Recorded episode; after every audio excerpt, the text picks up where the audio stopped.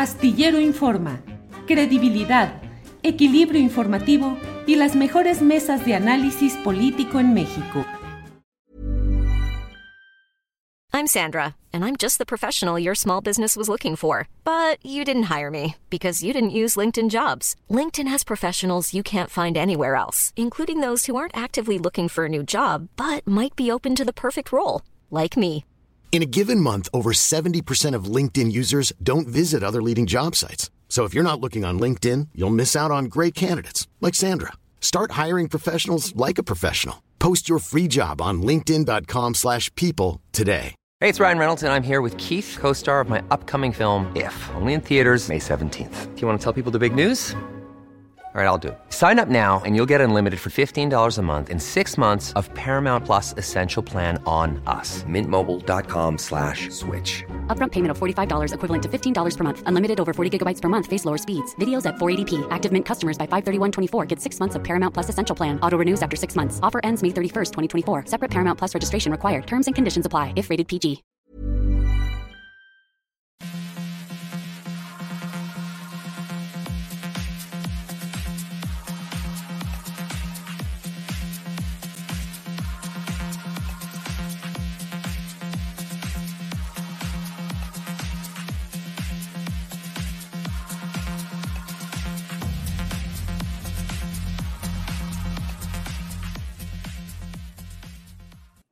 La una de la tarde, la una de la tarde en punto, y ya estamos aquí en Astillero Informa. Muchas gracias por acompañarnos en este miércoles 23 de marzo de 2022. Muchas gracias por estar aquí, eh, donde tenemos la información más relevante del día, entrevistas, debates, análisis, de todo en este día 23 de marzo, donde hay mucha información.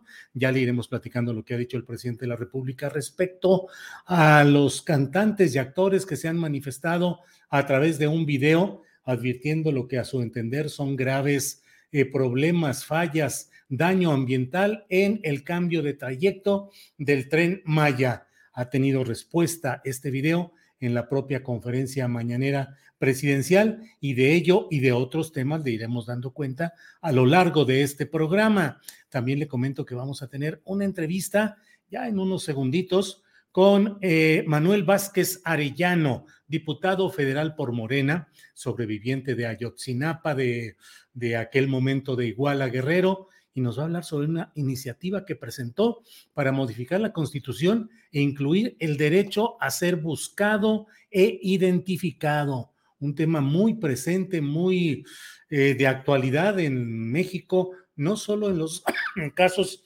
relacionados con eh, motivaciones o problemas políticos o sociales, sino de todo lo que vemos cotidianamente, la, el que es presentado como perdido, como desaparecido. De ello vamos a hablar con él. Luego vamos a tener esta entrevista que es muy pues muy dura y muy cruda en esos términos, Silvia Garza Villarreal, quien hace 11 años huyó de Allende, Coahuila, rumbo a Estados Unidos, luego de que un grupo cuyo nombre ya ella nos mencionará, eh, irrumpieron en ese municipio Allende, Coahuila, y llevaron a cabo algo que está en los anales de lo más eh, terrible de nuestra vida cotidiana.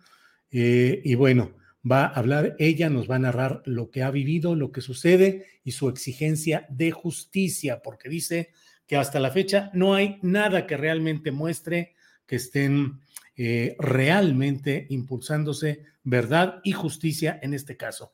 A la 1.45 tendremos una entrevista, como todos los miércoles, con Rubén Luengas y luego la mesa de periodistas con Alberto Nájar, Juan Becerra Acosta y Arturo Cano. Así es que Quédese aquí que vamos a tener mucha información, mucho debate, muchas posturas interesantes. Y paso de inmediato, paso de inmediato con nuestro primer entrevistado, Manuel Vázquez Arellano, diputado federal por Morena. Manuel, buenas tardes.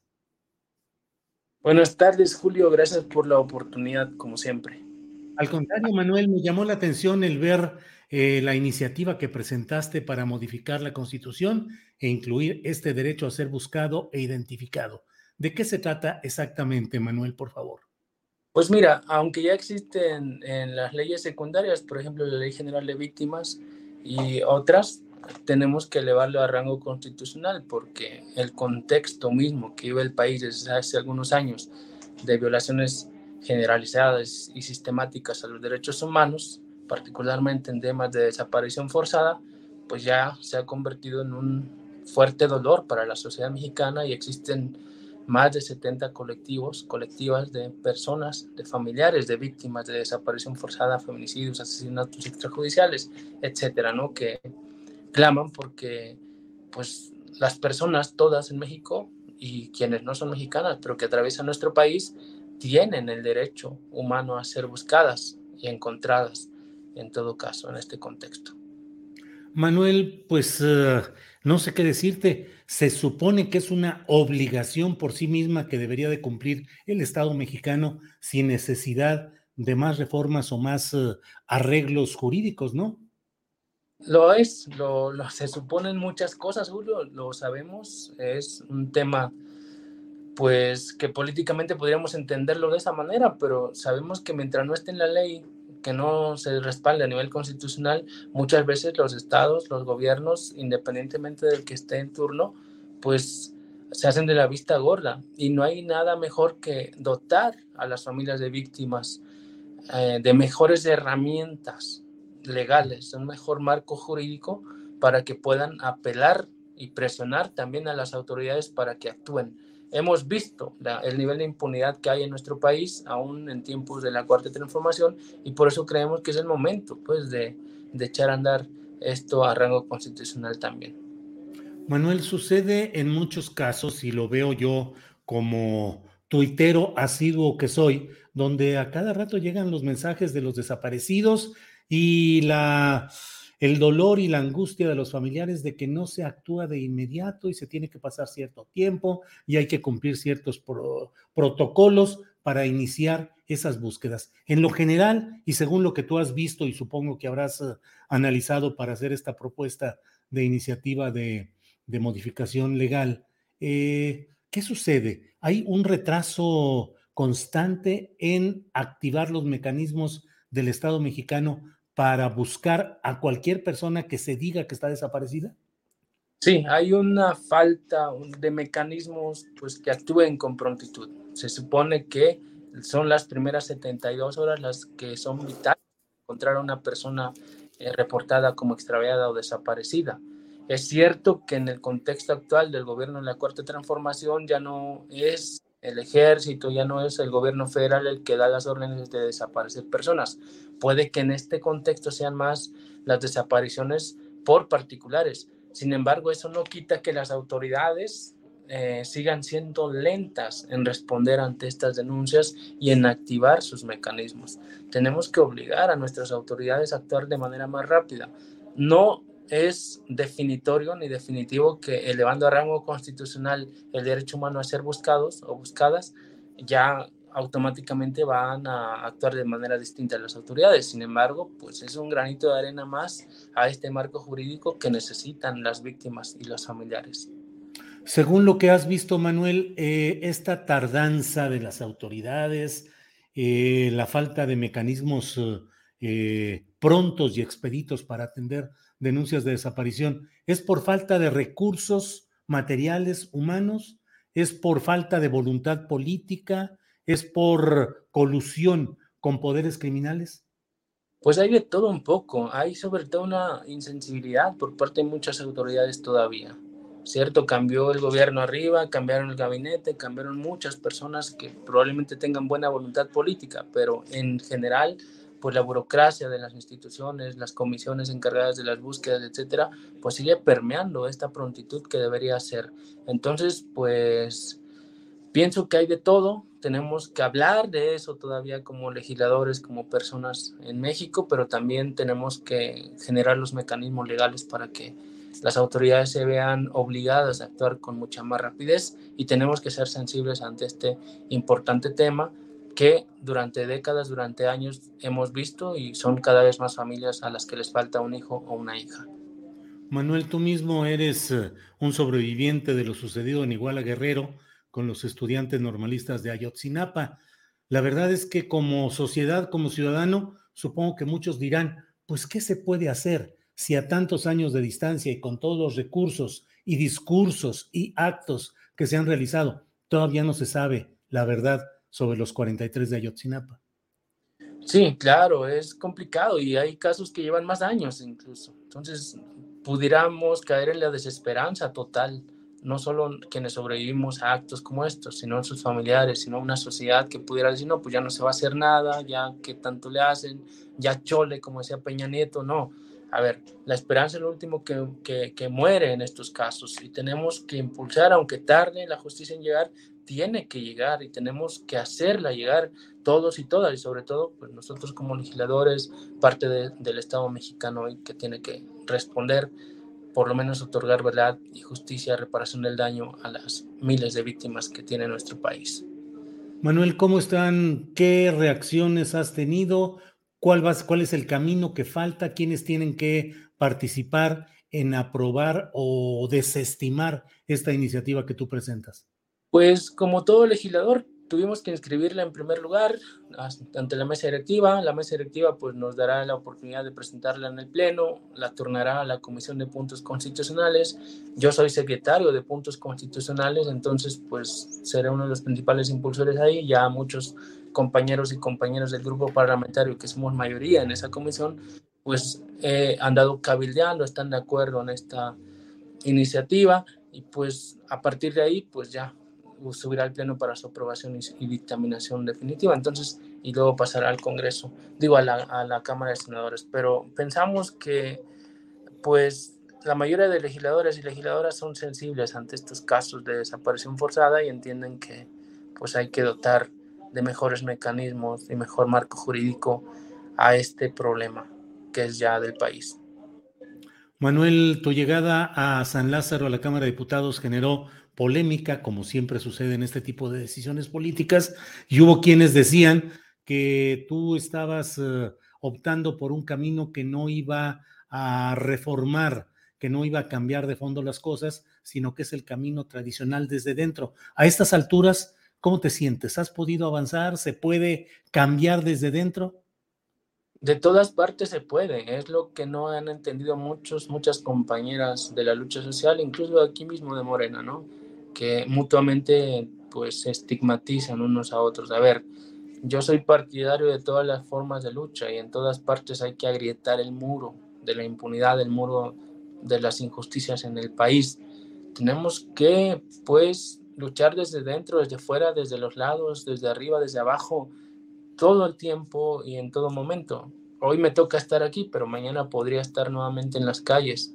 Si es así, manifestándome, haciendo la protesta social, la acción directa, y yo puedo hacerlo, quiero hacerlo si es lo que me toca hacer, porque pues es parte de nuestra lucha social en México por la transformación. Bien, Manuel Vázquez, pues esperemos que haya, eh, pues que avance esta iniciativa que me parece muy, eh, que responde muy bien a lo que está sucediendo en, este, en estos tiempos en nuestro país y ojalá haya también sensibilidad en Morena como partido mayoritario, en sus aliados y en general en las cámaras y pueda avanzar esta iniciativa que, insisto, creo que es valiosa y por eso es que te pedimos unos minutos para poder explicar. A reserva de lo que desees agregar, pues agradecerte la oportunidad, Manuel. Nada más, Julio, muchísimas gracias por el espacio y ahí estamos. En cuanto vaya avanzando, ojalá nos den más oportunidad de hablar. Gracias. Ojalá, que así sea. Gracias, Manuel. Hasta luego. Gracias. Bueno, pues ha sido esta entrevista con Manuel Vázquez, eh, Arellano, diputado federal por Morena, eh, sobreviviente de lo sucedido en Iguala Guerrero, como alumno que fue de Ayotzinapa, de la normal de Ayotzinapa. Bueno, tenemos otra, otra, eh, una entrevista, es grabada, porque incluso va a ver usted otro tono de camisa que fue el que utilicé ayer. Ayer grabamos esta entrevista y decidimos, aunque habíamos pensado ponerla en un especial o en la videocharla nocturna, decidimos incorporarla hoy. Les invito a que la escuchen con atención. Es un testimonio directo, crudo, valiente, comprometido, eh, lleno a veces del coraje de que las cosas no cambian en nuestro país, eh, con la celeridad o con la profundidad que todos desearíamos. Por favor, eh, Andrés Ramírez, Adelante con esta entrevista. El 21 de marzo de hace 11 años, eh, Silvia Eugenia Garza Villarreal salió de Allende, Coahuila. Habían llegado grupos eh, relacionados o grupos pertenecientes al cártel de los Zetas en venganza por un asunto en el cual se involucraba a un familiar de la propia Silvia.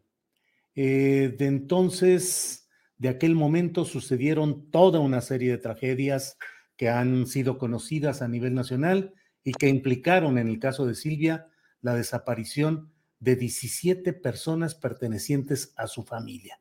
Y en general, en Allende, Coahuila, la desaparición de, se habla, cuando menos 300 personas, mientras que algunos reportes eh, oficiales gubernamentales hablan de 49 o 50 personas.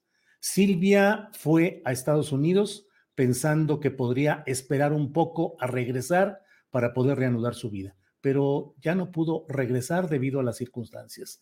Silvia, gracias por estar aquí. Buenas tardes. Gracias por, por, su atención y gracias por este, querernos entrevistar. Al contrario, Silvia. Silvia, eh, ¿qué sucedió? ¿Usted a qué se dedicaba? ¿Qué hacía en ese marzo de 2011? Yo estaba en mi casa cuidando a, mi hermano, estaba un poco mal. Este, y pues trabajaba ahí en Allende y, y, mi plan era irme a regresarme a Monterrey para pues, seguir con mi carrera. Yo estudié economía en la Universidad Autónoma de Nuevo León. Este, pues ese día, bueno, el día jueves entran a los ranchos, matan a mi tío este, José Luis, este, y luego se pasan al rancho y, y, y, levantan toda la familia de mi tío Rodolfo. Este, pensamos el viernes que ya nos iban, bueno, el sábado, que iban a, los iban a, empiezan a balasear y era la casa de mi, de mi tío, este, Víctor. Ahí decidimos nosotros salirnos y, y, ya no, pues ya no quedarnos en la casa. Este, estuvimos el domingo, este, fui y saqué una ropa de mi casa y una fotografía de mi mamá. Mi mamá ya había fallecido en el 2009 y pues vimos cómo estaban saqueando las casas de mi tío Víctor, del que le digo que vi cómo estaban balaseando su casa. Este, eran tres camionetas blancas rodeándolo y como que mi tío les respondió con balas porque se veían donde ellos esquivaban las balas. Este, a partir pues de ese día, este, ya no, pues decimos no estar en la casa. Este, el lunes nos vinimos a, aquí a Pass, que es donde todavía recibo, resido este, aquí nos acogieron unos primos y, y pues pensamos que íbamos a en cuatro días volver porque pues teníamos la casa, ¿no? Este, no, resulta que no, que era algo más grande y que había una lista donde estaban todos nuestros nombres. Bueno, una lista de que todos los Garza eran, iban a ser levantados y pues, no sé, sacrificados. Por, qué era la relación específica con los Garza, Silvia? Es que mi primo, junto con otros dos socios que él tenía, que es mi primo es José Luis Garza Gaitán, este, y el otro es Héctor Villanueva Moreno, el, el, el negro, así le decían, y, y, pues Poncho Cuellar, ellos tenían una relación de negocios con los Zetas, y pues ellos algo hicieron, creo que vendieron esta información a, a la DEA, este, la DEA este, filtra la información a la, a la, pues a la PGR, FGR, no sé, y luego ellos le avisan a los Zetas y, y, los Zetas se van contra, o contra todos los Garza, Gaitán, y, a todos nos destruyen las casas, este, y pues a los que encontraron en sus casas, pues los desaparecieron. Este, nosotros, gracias a Dios, alcanzamos a salir, no pensábamos que eso fuera a salirse de, de control, o sea, no nos imaginábamos la magnitud. Este, yo pensé que iba a volver a mi casa, pero en el décimo día, después de que yo salí de mi casa, mi casa fue este, este, tronada, o sea, la saquearon, robaron todo lo que había dentro, la quemaron, este, la dejaron vandalizada, entonces pues ya no pudimos volver. Y pues sí, pues ya nos habían dicho que había, pues que andaban buscando a mi, pues, a mi primo y como mi primo no se entregó, este, se fueron contra todos los familiares. familiares y pobladores en general. ¿Cuánta Pues gente se estima? Perdón, Silvia. No, no, no, pues es que pobladores más que nada era porque todas las relaciones que ellos tenían en cuestión de trabajo, trabajadores, este, por eso hay más gente este, desaparecida.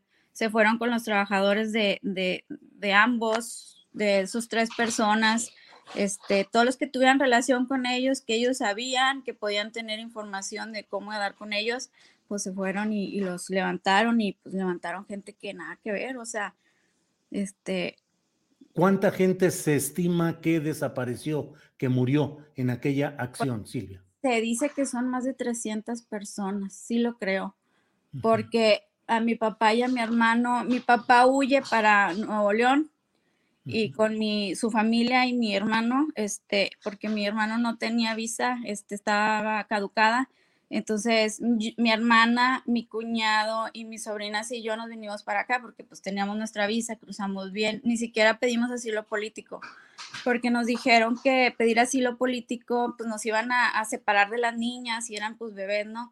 Entonces decidimos eh, quedarnos con nuestros primos. Entonces, este, mi papá pues le digo, se fue a Nuevo León, después de un año, como creo que en enero, regresa, pues porque no tenía fuente de ingresos, todos los negocios que tenía, el rancho que era productor, la constructora, este tenía este Movistar, este puntos de venta de Movistar, telefonía, uh -huh. este, todo lo destruyeron. O sea, yo no sé, en sí, no tu, tuve muy poquito tiempo para hablar con mi papá de cómo eh, le hizo durante ese tiempo para él poder subsistir.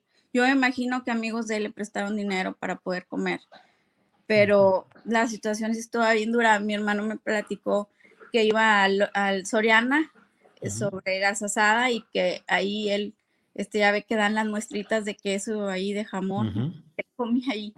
O sea. Uh -huh. Y regresó en enero a Allende, ayer, ¿y qué pasó? En Allende, mi papá empieza en uno de sus locales que estaba, pues, este, vandalizado, lo limpió, este, y ahí puso, se puso a vender ropa de segunda comp le compraban pacas y él las vendía. O sea, él compraba pacas y las vendía de ropa usada. Entonces, un día, este, que fue en marzo, este, casi al año de lo, de lo del 2011, nos avisa que iba a ir con el ajustador del seguro porque una de las casas que habían este, destruido los Zetas este, estaba asegurada y que iba a, a, cobrar el seguro, que era por un millón de pesos.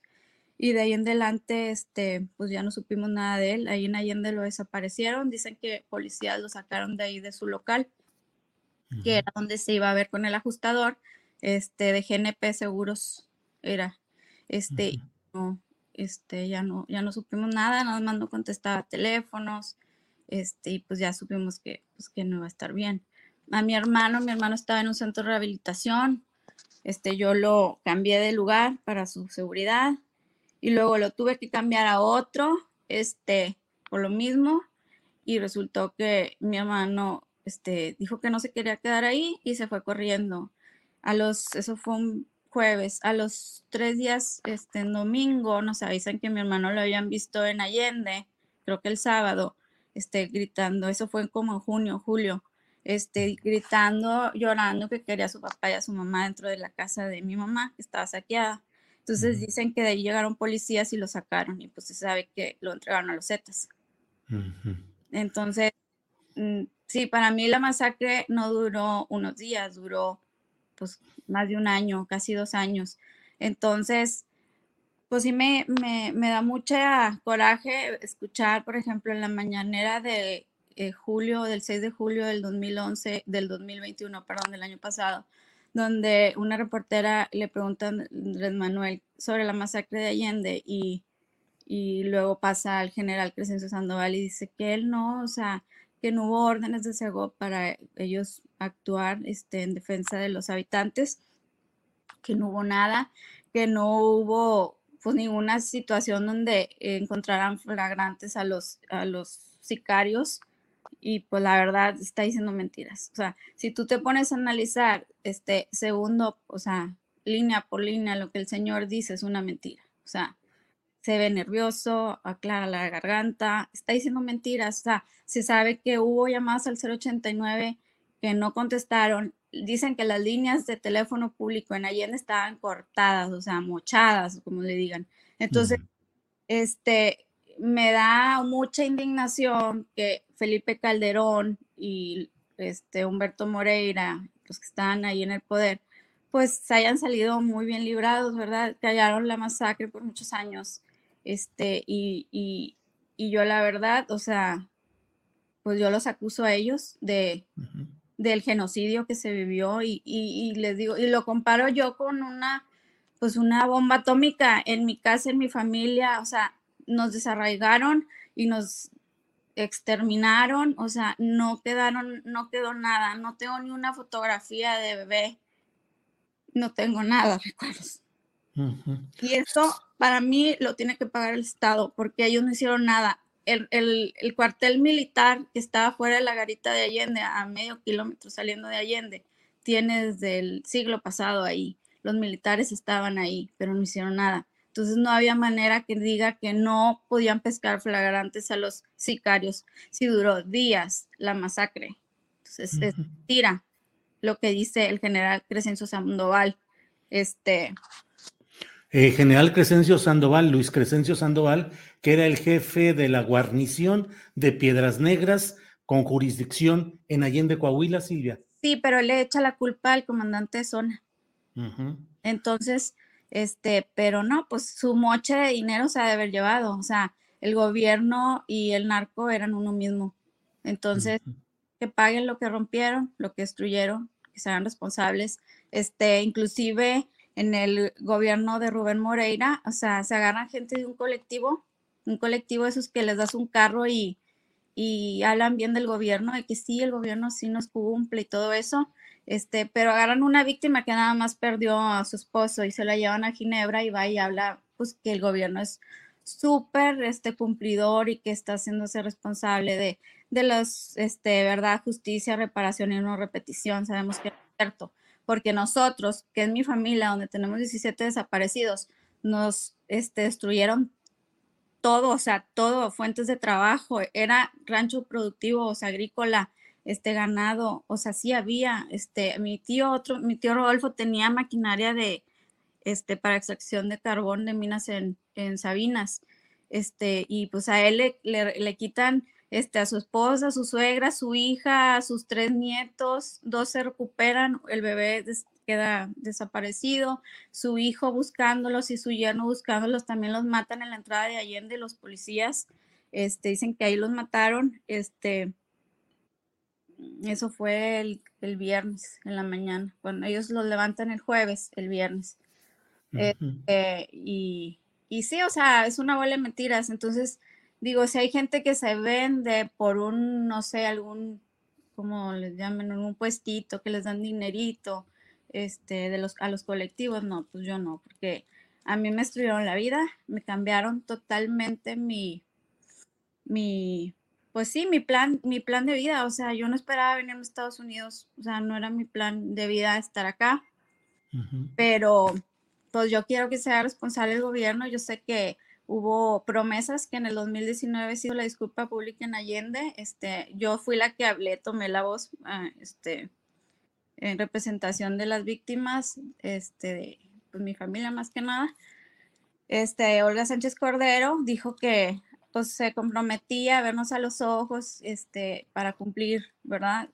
Que porque Andrés Manuel, o sea, pues tiene que ser, obvio, se tiene que ser responsable, pero hasta la fecha quedaron en, en puras palabras, o sea, no cumplieron nada. De hecho, tengo un audio, yo grabé toda la, una reunión privada que se hizo después de, de, la, de la disculpa pública, una reunión privada con, pues con todas las, este, los, o sea, todas las personas que estaban ahí con Riquelme, con Alejandro Encinas, y ahí están todos, este sí, que les vamos a prometer que unos que pedían para sus niños, este, pues, poder, este, colegiaturas y todo, porque estudiaban en el TEC de Monterrey y que pues excelentes promedios y que necesitaban, o sea, los huérfanos de la masacre de Allende y Penal de Piedras Negras batallando porque el gobierno no se hace responsable de sus, de su, de su claro. Silvia, ¿y las propiedades, las casas, qué sucedió? ¿Están abandonadas? eh, se paga algo por ellas, eh, no sé, mantenimiento predial o, o, ya se perdieron. ¿Qué sucedió con ellas? Mira, este, las casas están abandonadas, este, los prediales siguen corriendo. Yo, yo le pedí al, este, al pasado presidente municipal de Allende, el, este, Antero Alvarado, que nos condonara las, las, las, los prediales y no quiso, que él no podía hacer.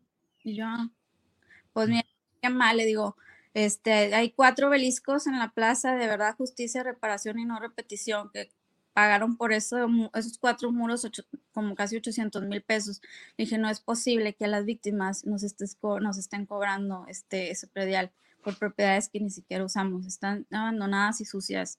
Nunca han hecho nada por cubrirlas. De hecho, la casa de mi mamá está al lado de una escuela este, primaria municipal, este, y, y yo siempre he dicho, o sea, se o sea, eso está vandalizado. Pasa una niña, la meten y la pueden violar ahí fácilmente. Y nunca, o sea, nunca ningún este mandatario municipal ha hecho nada por, por limpiar y por cerrar y, porque se vea bien. O sea, yo sinceramente, mm, que tuviera el dinero para este, limpiar eso no lo haría porque no es mi responsabilidad. Desde un principio he sido muy clara. El, el gobierno no hizo nada por, por por evitar la tragedia, que paguen las consecuencias en cualquier forma. Claro, Silvia, a estas alturas, ¿cuál es la realidad de Allende Coahuila? ¿Sigue predominando el poder del narco? ¿Sigue la colusión de autoridades políticas, militares con delincuentes o ha cambiado? Bueno, espérame tantito, un paréntesis nada más. Sí. Este, me faltó decirle que también teníamos dos propiedades hipotecadas.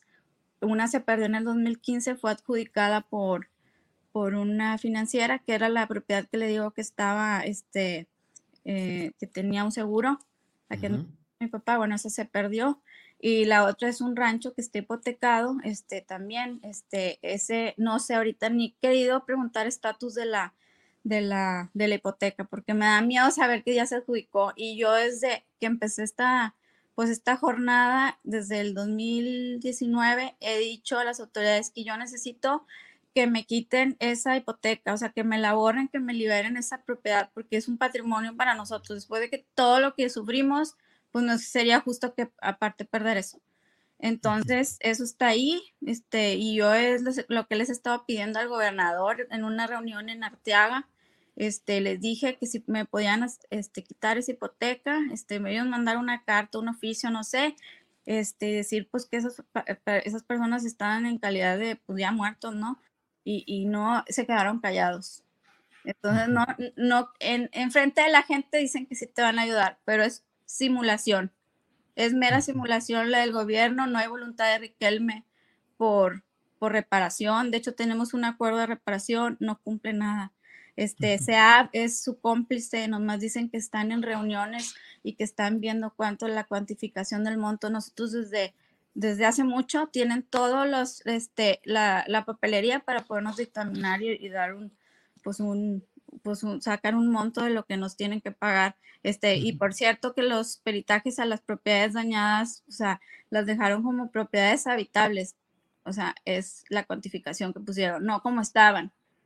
Si me explico, o sea, si la una moldura aquí, este, no, no, eso no lo toman en cuenta, ellos nomás, este, a modo habitable. Ah, mira, qué padre. O sea, como a ustedes no les costó. Bueno, entonces a lo que me preguntaba, este, sí, pues está más tranquilo Allende, pero sí de repente se escucha que hay, que hay, este, pues desaparecidos y, y, y, todo, ya, ya no está como antes, o sea, definitivamente. A 11 años eh, de distancia, ¿piensa usted regresar a México, Silvia, o qué piensa hacer? Pues me gusta mucho México, me iría a vivir a lo mejor a una ciudad un poquito grande donde no pueda ser este, ubicada así como tal, no me gusta ir a Allende. Este, inclusive aquí vivo pegada a la frontera, no me gusta ir a las tiendas, no me gusta que la gente me vea, no me gusta. Pero, pues sí, yo no pues que me reparen. Y que lo que es mío. Silvia, ¿eso es lo que pide al gobierno del presidente López Obrador, al secretario de la Defensa, a la Fiscalía General, a Gobernación, que le devuelvan lo suyo, que haya justicia? Claro. Y que no digan mentiras. Que no digan mentiras. Silvia Eugenia, pues uh, Silvia Eugenia Garza, pues a reserva de lo que usted desee agregar, yo le agradezco la confianza de poder tener esta plática y esperar que haya justicia, porque finalmente los actos protocolarios que suelen realizarse, ya con una frecuencia enorme, se pide perdón a las víctimas, pero no pasa de ahí, son ceremonias formales, protocolarias, con las que se cumple una obligación legal, pero finalmente no sucede nada que cambie el escenario de lo que sucedió, que haya justicia y que haya verdad. Así es que, pues le agradezco la, que nos haya permitido tener su punto de vista, su versión, su opinión, a reserva de lo que usted desee agregar, Silvia. Pues nada más que, pues esta masacre fue sin precedentes, este, no hay una masacre tan, tan grande ni, ni tan larga en toda la historia moderna de México, entonces no podemos pasar desapercibidos para ningún organismo, ni siquiera internacional. O sea, esto se tiene que hacer justicia y, tienen que pagar los responsables. O sea, yo me imagino que ellos sacaron mucho beneficio de, todo esto.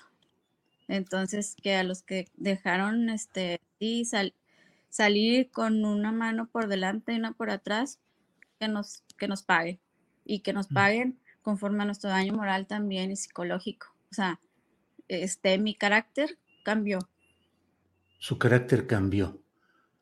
Silvia, eran los tiempos de Humberto Moreira como gobernador, aunque ya estaba, si no me equivoco, Jorge Torres, el suplente o provisional, que fue el que hizo la transición entre Humberto y Rubén Moreira, que luego fue el gobernador. Pero de hecho era el mando, los intereses y el tiempo político de los Moreira, de Humberto y luego de Rubén. Sí, sí, pues me imagino que pusieron a, esa tapadera para, para ellos lavarse las manos.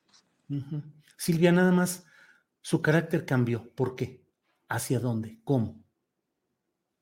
Pues, pues tengo, pues, o sea, de ser una persona alegre y, este, relajada, ahora soy una persona que, quiere pelear y que voy a darle hasta donde tope. Pelear, Silvia. No, no voy a, no voy a dejar este, que, que, que esto pase sin, sin, que los responsables queden este, expuestos, porque la verdad, o sea, no es justo que digan esas mentiras. Saben que están diciendo mentiras y tienen que dar cuentas por sus actos. Así como todos tenemos que dar cuentas, bueno, yo espero que haya justicia aquí en la tierra. Y, y le voy a dar hasta donde tenga que llegar. Silvia, gracias por su confianza, gracias por sus palabras y aquí estamos para la información que sea necesario. Le agradezco mucho, Silvia. Gracias. Hasta luego. Hasta luego. Pues esta ha sido la entrevista que tuvimos ayer con Silvia Garza Villarreal, que hoy la ponemos a su disposición. Eh, después de ella, Silvia nos escribió y nos agregó algunos datos. Nos dijo, se me pasó a enfatizar que unas compañeras y yo hemos mandado oficios a la Comisión Estatal de Atención a Víctimas estatal, federal, CNDH, Alejandro Encinas, Riquelme, López Obrador, Olga Sánchez, preguntando el estatus de dictámenes una y otra vez. Por cierto, tengo bitácora de todos nuestros intentos de comunicación y no contestan si acaso en alguna ocasión nos dan acuse de recibido. La única vía que nos falta accionar es un amparo, por eso digo que el apoyo a algunas de las víctimas de la recomendación 10BG diagonal 2018 que nos interesa resolver, la reparación es mera simulación. Nos dejan en visto. Tengo capturas de pantalla del WhatsApp a Encinas donde le pregunto y le aviso, me deja en visto. Esto ya es de varios años. Por eso me indigna que Riquelme, el gobernador de Coahuila, endeude al Estado por mil millones de pesos para pago de aguinaldos y no se haga responsable de su compromiso. En Piedras Negras gastaron 290 millones de pesos en luces navideñas este año pasado. En enero o febrero, en Saltillo se dijo que la nueva titular de atención a las víctimas, Marta Yuridia Rodríguez, le dijo a Riquelme que el pago lo hará el gobierno federal y se le descontará al estado de Coahuila y el gobernador Riquelme se negó. Dice, insiste Silvia Garza Villarreal, no hay voluntad, solo simulación. Alejandro Encinas lo mismo y señala que uno de los principales jefes de este grupo del cual hemos hablado, el principal, se están parando para salir y la fiscalía les proporciona nuestras direcciones para notificarnos. Eso nos apabulla de miedo. No hay protección a las víctimas. Pues eso es lo que nos dice Silvia Garza Villarreal. Ahí está la información, ahí está la entrevista. Gracias por atenderla. Y bueno, vamos de inmediato con un poco de información antes de que pasemos en unos minutos más con Rubén Luengas. Así es que saludo con el gusto de siempre a Adriana Buentello. Adriana, buenas tardes. ¿Cómo estás, Julio? Muy buenas tardes. Saludos a todos los que ya nos están viendo por acá. Tenemos algunos segmentos de la conferencia mañanera, Julio, pero también algunas notas eh, relevantes. Fíjate que hoy en la conferencia mañanera, pues el presidente López Obrador respondió ante las preguntas respecto a esta campaña que en la que eh, se están pronunciando contra el tren Maya y que en la que protagonizan esta campaña varios artistas, cantantes y actores. El presidente López Obrador dijo que pues son pseudoambientalistas, supuestamente preocupados por la defensa del medio ambiente y cuestionó pues que cuando ellos se pronunciaron, por ejemplo, por la destrucción que se iba a llevar a cabo en el lago de Texcoco. Si te parece, vamos a escuchar. Convencen o contratan a artistas, a pseudoambientalistas, supuestamente preocupados por eh, la defensa del medio ambiente y empiezan una campaña contra del tren Maya. Primero, estamos sembrando como nunca árboles en toda la ruta del tren Maya. 200 mil hectáreas de árboles. Ayer mismo se declaró como zona de reserva natural el lago de Texcoco. ¿Cuándo estos artistas, pseudoambientalistas, se pronunciaron por la destrucción que se iba a llevar a cabo del lago de Texcoco. ¿Cuándo? Estamos hablando del lago con más historia, que es el origen de México, Tenochtitlan. ¿Cuándo dijeron algo? Nunca. Nada. ¿Cuándo dijeron algo durante el periodo neoliberal que los gobiernos entregaron el 60% del territorio nacional para la explotación minera. Este tema causó mucha polémica en estas últimas horas. Incluso, pues, eh, señalaron en algunos casos que, bueno, en algunos, algunos de estos artistas no se habían pronunciado anteriormente por diferentes hechos contra el medio ambiente, pero bueno, hay una batalla en redes sociales, eh, pues de, un lado y del otro. Lo, es, lo que es cierto, además, recordamos, eh, si la gente quiere ver tu entrevista que tú le hiciste en Viernes de Cubilete, ¿te acuerdas? A Rubén Albarrán de Café Tacuba. Tiene, tiene una, un, posicionamiento desde hace ya muchos años, pues con unas críticas muy fuertes contra todo lo que tiene que ver con este tipo de obras. No es algo que haya surgido el día de ayer, pero pues sí hay eh, quizá pues otro tipo de artistas que hemos visto en otro tipo de situaciones. Así que muy polémica esta campaña, Julio. Eh, yo eh, recordaba incluso el día de ayer que sí, efectivamente, Rubén Albarrán se fue, formó parte de estas críticas contra pues el, el Naim, lo que era el aeropuerto internacional de la Ciudad de México de Peña Nieto, Julio. Así que pues mucha polémica en torno a este, a este tema. Sí, así es, Adriana, y seguirá un rato esa polémica porque creo que el tema de la protección o no ambiental en aquel tramo, en el nuevo rediseño de la línea del tren Maya, va a dar mucho de qué hablar en los días eh, que vienen, Adriana. Así es, Julio. Si te parece, vamos a ir eh, ya con nuestro querido Rubén Luengas y regreso en un ratito más con más información. Sale, gracias Adriana. Seguimos en contacto. Gracias. Bueno, pues este miércoles 23 de marzo, 23 de marzo, y ya está con nosotros en 15 minutos o más Rubén Luengas, nuestro amigo y querido compañero de periodismo. Rubén, Rubén, buenas tardes. Mi querido Julio, ¿cómo estás? Muy buenas tardes. Un saludo Adriana también, desde luego. Y 23 de marzo, un año más, aniversario más del asesinato de Luis Donaldo Colosio. Son 28 años ya, ¿no? Sí, sí, así es, así es, Rubén.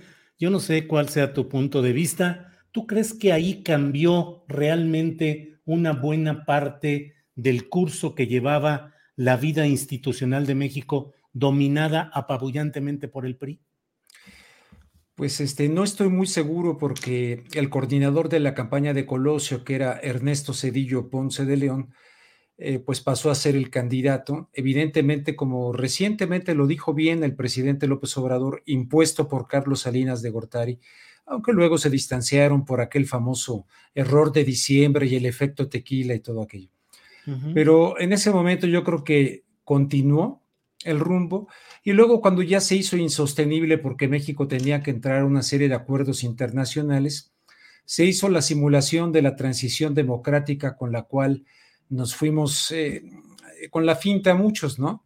O sea, la llegada de Vicente Fox Quesada a la presidencia, el sacar al PRI de los pinos, porque a fin de cuentas no sacó el proyecto neoliberal que venían encabezando desde, desde Miguel de la Madrid, ¿no? Más claramente.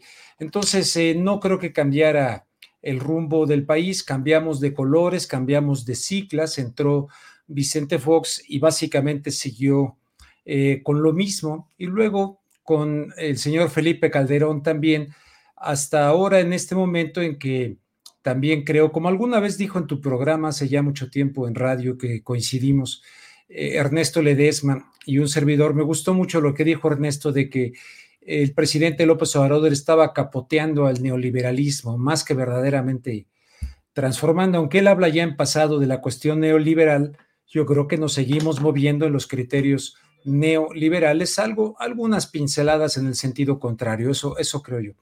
Entonces, no, no, no, no creo que ni siquiera ahora estemos realmente alejados de, de la cuestión neoliberal, Julio, desde ese punto de vista, aunque evidentemente hay rasgos muy distintos que intenta impregnar en transformación el presidente López Obrador en esta administración.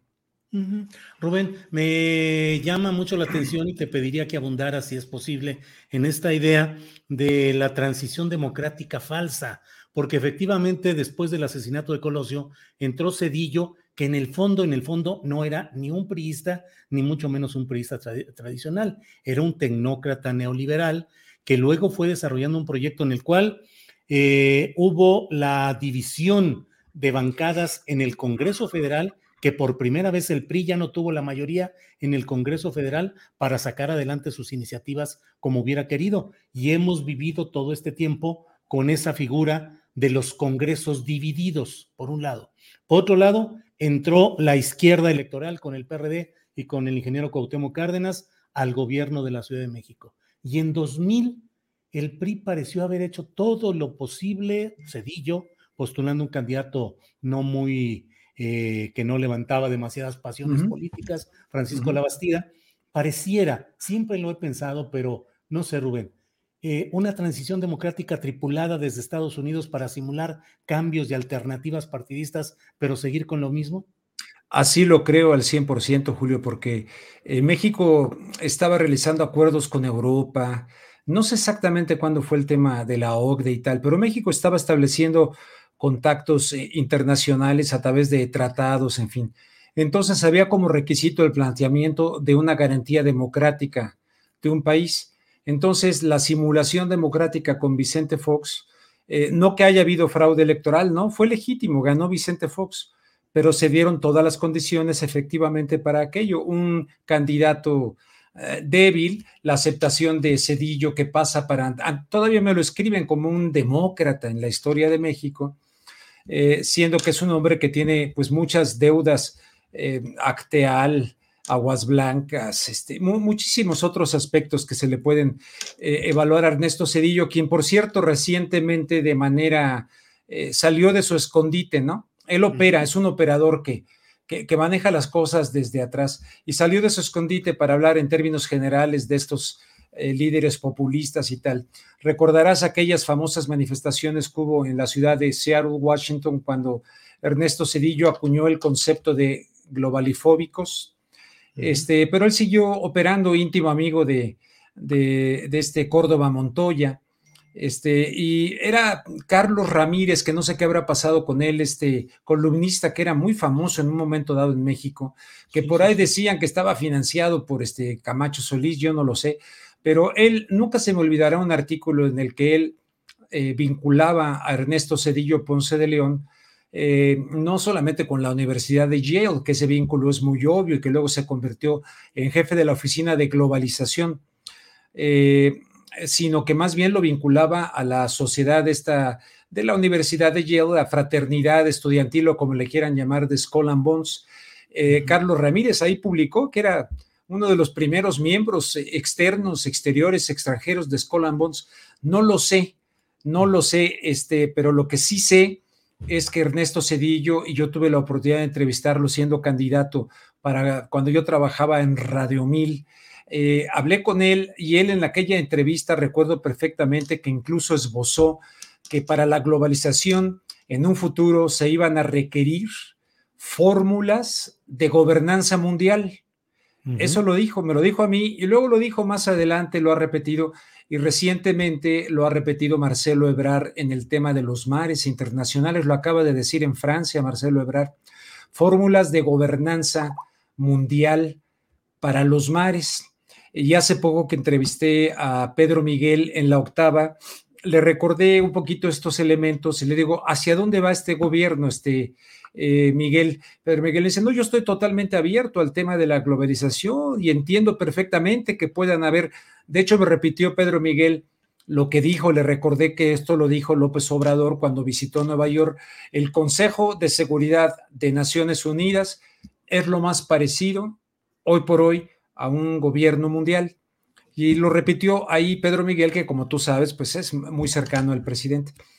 Entonces, este, no estoy muy seguro, tal vez sí vino eso del gatopardismo, que todo cambie para que nada cambie, pero pues a fin de cuentas yo creo que nos quedaron a deber una transición y donde incluso eh, una izquierda pudiera moverse eh, fuera de los marcos de la globalización con una verdadera soberanía, porque nos damos cuenta que, pues esto de la globalización ha atado muchas cosas y cualquiera que esté al frente ahorita que fuera en sentido contrario, este, pues eh, yo creo que aquí López Obrador ha tenido que jugarle al equilibrio, ha tenido que jugar de manera muy, muy, muy ajedrecística, pues para que no le hagan, por ejemplo, lo que a Salvador Allende en 1973, eh, con aquel golpe de Estado oh, por cierto, vi la entrevista que le hiciste a Agustín Laje. Este, eh, hay cosas que me, pareció muy importante tu tolerancia, me pareció muy importante que él pudiera explayarse. Eh, me, gusta mucho, pero a la hora de la reivindicación, incluso en el tema económico de Chile, habría mucho que discutirle a Agustín Laje, con todo el respeto. En el tema económico, además, además no es que, no, no es que no es que fuera un desastre nada más con Allende. Eh, evidentemente, recordemos que el señor este, Kissinger dijo, hay que hacer gritar la economía de Chile, que llore, hay que terminarla, por favor. Ese tipo de obviedades no, no pueden quedar fuera del análisis de, de, Agustín Laje, que sin duda es un tipo muy inteligente. Debo decir que coincido con algunas cosas, pero qué barbaridad. Pero me parece muy sano lo que has hecho con él y con este, el actor, ¿cómo se llama? Eduardo. Eduardo Verástegui. Verástegui, qué, qué interesante entrevista también me, me, me, gustó porque vayas, se pudieron expresar, pero a fin de cuentas, yo sí creo que ahora en la globalización esta que tenemos, pues es bien difícil verdaderamente tener un margen de maniobra, movimiento de cintura.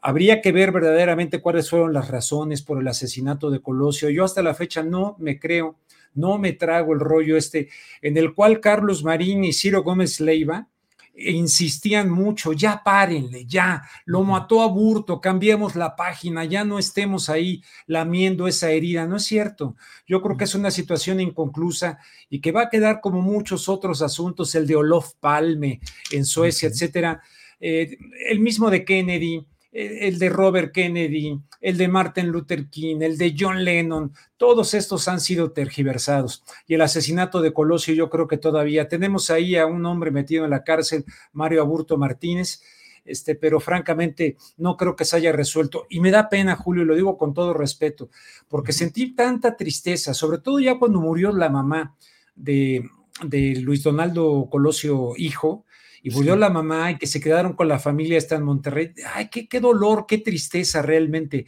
Dije, qué drama para esta familia. Y me da, me da mucha pena que pues haya salido así el hijo de Luis Donaldo eh, cooptado ahí, como medio secuestrado.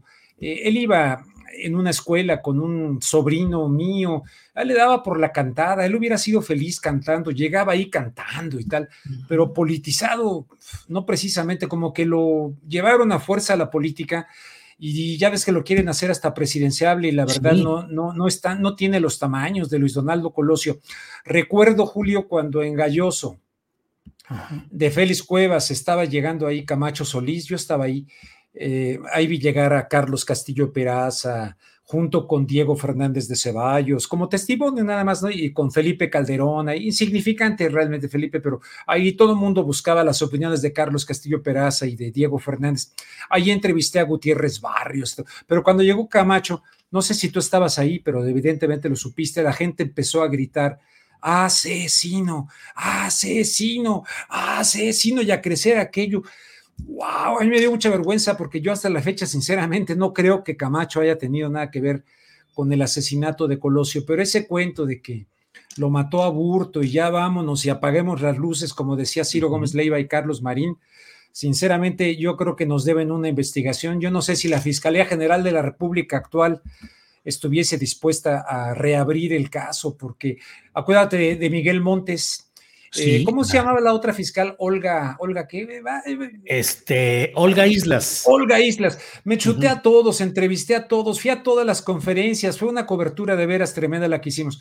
Pero cuando Miguel Montes dijo la, teoría del complot, wow, alguien le tuvo que jalar las orejas porque luego cambió y ya después dijo, no, fue un asesinado solo, Mario Aburto Martínez.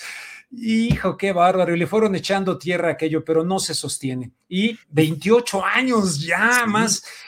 Eras un chavito. pero mira, Rubén, lo que son las cosas. Aquella pelea política que hubo en 1994 entre Colosio y Manuel Camacho para ver quién iba a ser el candidato presidencial y que Salinas optó por Colosio, lo cual generó una muy insólita rebelión interna de Manuel Camacho. Sí los principales personajes de aquellos tiempos siguen vigentes en este momento. El más relevante del colosismo no sanguíneo, pues es eh, Arturo Dura, Alfonso Durazo, Alfonso que es el gobernador de Sonora. Era su secretario particular, ¿no? Era. su secretario particular, sí, era su hombre de toda la confianza. Y del área de Manuel Camacho, pues ni más ni menos que su hijo político, Marcelo Ebrard. Y hoy están Marcelo Ebrard buscando llegar al poder, lo cual sería pues como que el triunfo histórico o la reivindicación del camachismo, y por otro lado, con menos eh, prendas eh, políticas, eh, tal vez Luis Donaldo Colosio Riojas, que lo están impulsando o inflando para que sea un aspirante presidencial. Pero finalmente, de aquellos lodos quedan estos polvos y muy vigentes, Rubén. Exactamente, Julio. Eh, bueno, eh, sí, para agotarme los 15 minutos, eh, paso rápidamente de, esto que, mira, hay mucha gente que ahora tienen 27, 26 años, tal, no, no estaban vivos, hijo. Qué, qué, tremendo, de verdad, qué tremendo que yo, todo esto se haya ido tan vertiginosamente, tan rápido, ¿no? Pero yo siempre me quedé picado. Y luego todo aquello de la paca, ¿te acuerdas? Y de Cedillo, que tiene como, como procurador Antonio Lozano Gracia, que es cuando arrestan a, a, Raúl Salinas de Gortari. Este, que evidentemente Raúl Salinas de Gortari, fíjate ahí por donde estaba la, la, la corresponsalía de Telemundo, allá por, por Lomas, por ahí, eh, había un restaurante chino, en el que fue el último restaurante donde estuvo Raúl Salinas con el abogado este de, Tamaulipas, ¿cómo se llamaba ese abogado? Que ah. desapareció. Eh, no, e, ese diputado, espérame, que yo fui hasta a, a, Tamaulipas a entrevistar a su esposa y todo.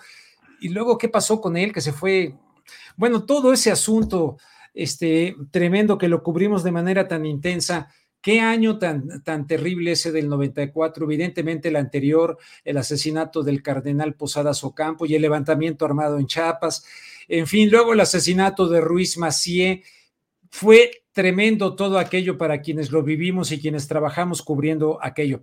Pero, Manuel Muñoz Rocha. Manuel Muñoz Rocha. Ahí estuvieron en ese restaurante donde, por cierto, hace mucho tiempo comí con Cuauhtémoc Cárdenas. Mañana como con Cuauhtémoc Cárdenas. Este, después de tantos años vamos a echarnos una buena platicada.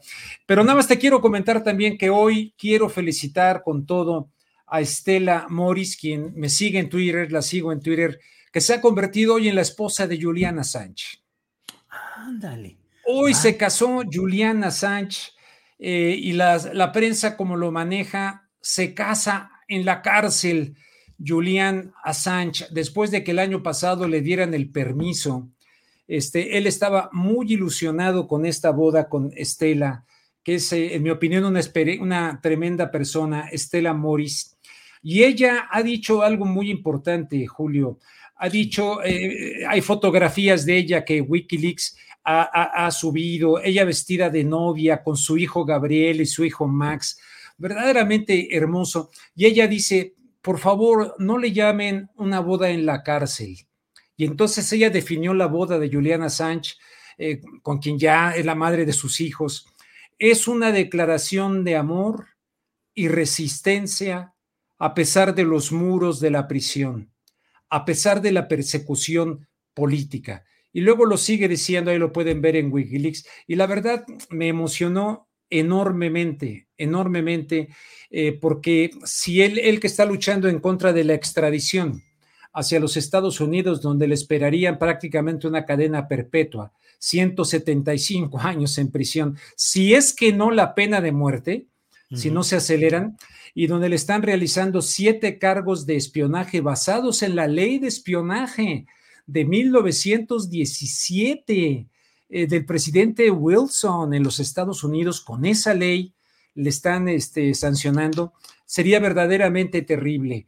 No sé si vaya a servir el tema de la boda, yo creo que no, les importa eh, muy poco.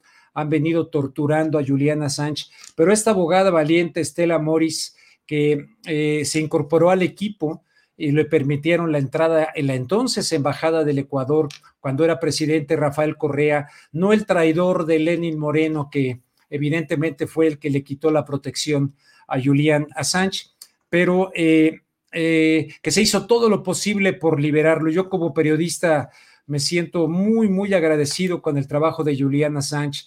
Eh, ha dado la batalla, ha corrido enormes riesgos y ahora pues este como periodistas nosotros creo que no debemos de ninguna manera dejarlo solo. Por lo pronto, yo ya le mandé una felicitación a través de Twitter a Estela, que amablemente me sigue. Hemos, eh, le, quiero pedir una entrevista, pero la pobre ha andado sumamente atareada, pero ahora es formalmente esposa de este hombre cuyo pecado fue decir la verdad, ni siquiera robarse los materiales, sino que le llegaron los materiales, fueron eh, y lo están acusando por haber dicho la verdad.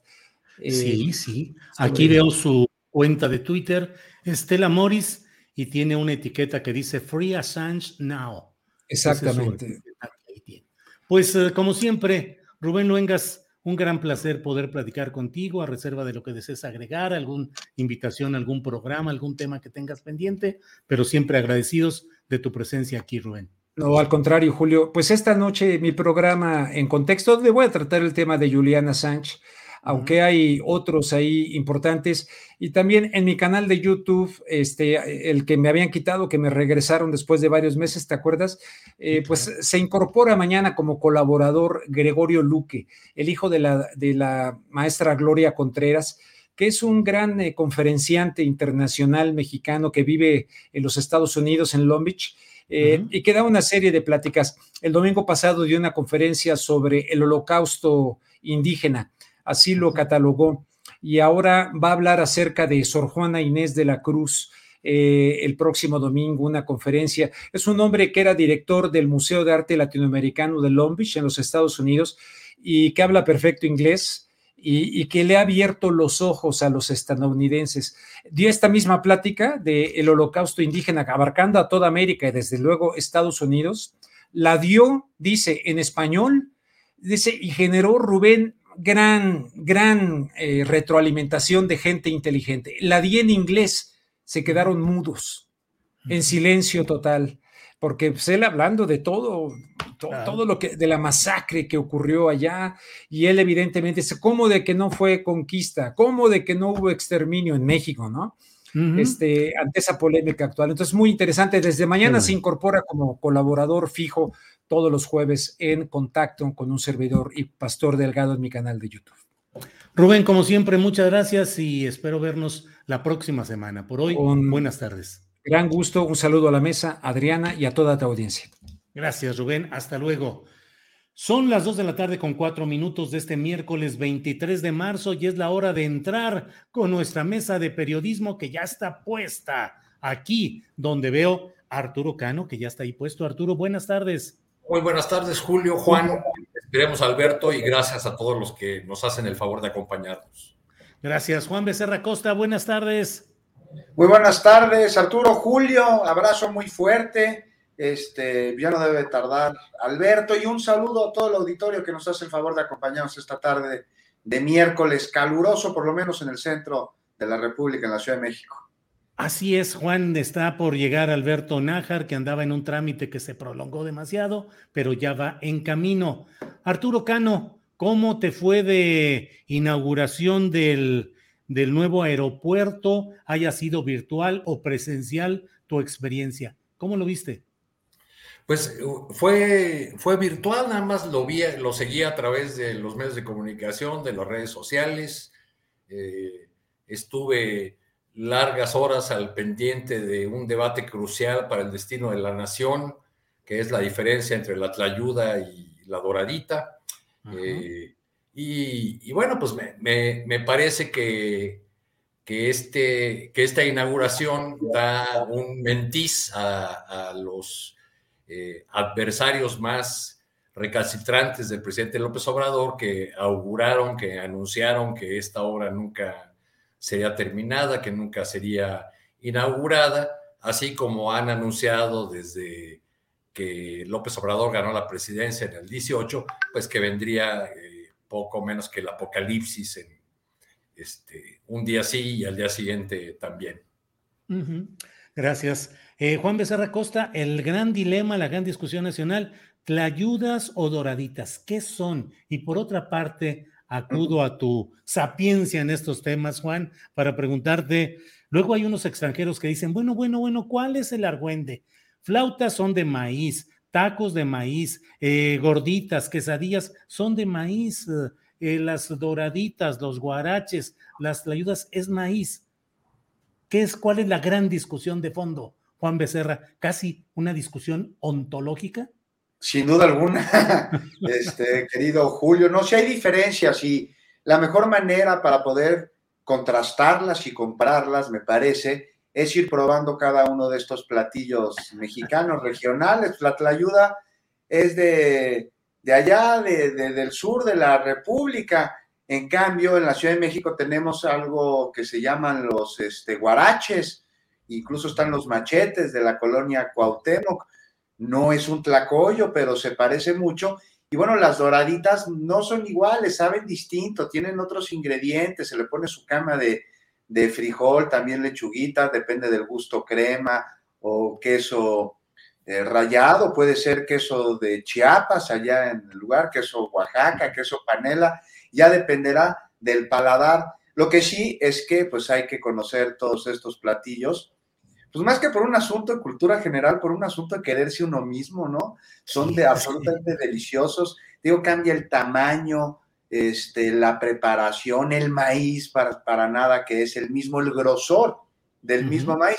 Ahora, igual y si, y, muchos, pues nomás conocen los de Puyol, pero pues, son de este tamañito, son chiquititos, porque es que son tan codos en las raciones como lo son en las prestaciones que le dan a sus trabajadores. Pero pues más allá de eso sí salió a relucir pues un discurso ahí clasista, pues medio ignorante, ¿no? Decían, decían que por ahí les falta mundo quienes están aplaudiendo al aeropuerto. Bueno, no necesariamente se está aplaudiendo al aeropuerto, se está uno contento, pues sí es un día importante el de la inauguración de una terminal aérea que, le, que abre más puertas a la Ciudad este, de México. Y mundo les falta a quienes confunden a una tlayuda con un tlacoyo, con una gordita, con un pambazo o con una tostadita del Estado de México. Y ahí se abrió una discusión muy divertida, ¿no? Este, no estaría de más que se dieran facilidades a este, comerciantes gastronómicos de la zona, ahí de Zumpango, de, toda esta parte de la República para que pudiesen tener un comedor en el que los turistas nos viéramos beneficiados antes y después de abordar vuelos, de degustar estas delicias este, mexicanas, querido Julio. Pero las ¿sí las has probado? ¿Las qué, perdón? Las, las doraditas, perdón, ¿las has probado? no, fíjate que no, no, la verdad no. Las, las, eh, a, Teotihuacán, ahí pídanse unas, unas doraditas, ahí las preparan muy ricos en la zona que está alrededor de la, de la zona arqueológica, hay muchos puestos, incluso en la carretera. Y yo les recomiendo que les unten de las dos salsas. Órale, bueno, ya tenemos ahí recomendación. Arturo Cano. Arturo, ¿por qué tanto enojo, por qué tanto encono cuando pues debería, creo yo, celebrarse el hecho de que se cumplió una etapa de un proyecto que busca evitar la corrupción que se acusaba en el anterior proyecto, el de Texcoco, y por otra parte, pues con elementos, yo estoy deseoso de ir a conocer el aeropuerto porque quiero ver los baños con las estampas de los luchadores, de lucha libre, tradición mexicana, eh, eso de las eh, doraditas que se expendieron ahí, pues también me parece un detalle interesante. Parecería haber sido, debería haber sido un día de fiesta y de contento, y sin embargo, la balacera discursiva, retórica y mediática por todos lados. ¿Por qué, Arturo? ¿Qué explicación le das?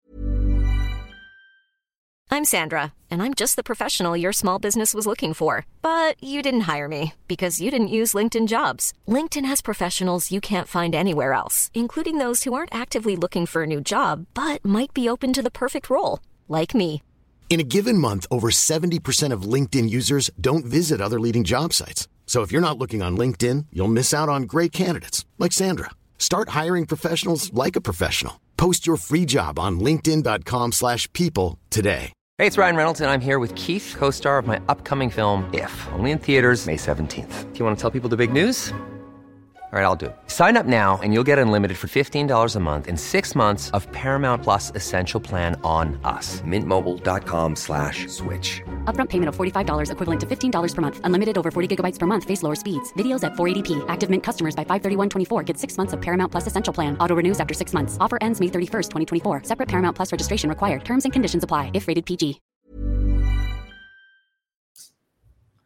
Pues, eh, pues que ya cualquier movimiento, cualquier guiño, cualquier gesto, ya no digamos la inauguración de una de las grandes obras prometidas en el sexenio, sino cualquier detalle de este gobierno es eh, motivo de, de, fuego desde las oposiciones que además eh, ni siquiera se ponen de acuerdo en el, en el tono, porque por un lado hay quienes tratan de hacer una crítica desde, eh, desde, desde, un punto de vista racional, de, que esta obra no termina por resolver las necesidades aeronáuticas de esta región del país y del país entero, pero otros que simplemente se quedan en este tema, en esta discusión superficial que, que lo único que hace es revelar su raciclasismo cuando eh, empiezan con estos términos como de central avionera. Olvidan en ese sector de la, de la oposición y en un sector cada vez más eh, activo en las, en las redes sociales de las clases medias que están enojadas con el gobierno de López Obrador, olvidan que siete de cada diez mexicanos no han viajado nunca en avión. Pues ya podemos cerrar ahorita la discusión sobre la central avionera o el gran aeropuerto Felipe Ángeles y pasar a otra, otras cosas que atañen a esos siete de cada diez. Recuerdo que hace muchos años cuando me tocó ir a cubrir la elección de Dilma Rousseff en, en Brasil, eh, viajé a, Salvador de Bahía, me tocó un aeropuerto muy lleno, ahí me recibieron unos amigos eh, brasileños y nos tocó ver una escena en la que unas señoras se quejaban, unas señoras evidentemente adineradas, se quejaban de, de, de, la gran cantidad de personas que había en, en, el aeropuerto y una de las personas que me recibió a mí me dijo, mira, esto pasa ya aquí todos los días porque eh, ahora los, todos los aeropuertos del país están llenos eh, y la, la, clase media acomodada o, o, los que antes eran los únicos que viajaban en avión se la pasan diciendo culpa de Lula, culpa de Lula, culpa de Lula. Por cierto, uh -huh. ese año de 2010, 8 millones de brasileños, gracias a un incremento sostenido en sus salarios debido a los 8 años de gobierno de, de Lula, 8 millones de brasileños viajaron por primera vez en avión. Uh -huh. eh, ahora que, que, tenemos esta terminal que, eh, aérea Felipe Ángeles, que por otro lado eh, le pone fin a, a, un debate muy largo, un debate ya de décadas sobre el aeropuerto eh, para la zona metropolitana del Valle, del Valle de México, pues eh, nos hace, lo que nos hace falta es un mejoramiento significativo en los ingresos que permita que más mexicanos tengan eh, acceso a este medio de transporte. Gracias, Arturo. Ya está Alberto Nájar. Alberto, buenas tardes. Hola, ¿qué tal? ¿Cómo estás, Julio? ¿Me escuchan? Sí, veo que ya vas a bordo de algún avión en el Aeropuerto Internacional Felipe Ángeles o es simplemente un taxi o un carro particular, Alberto.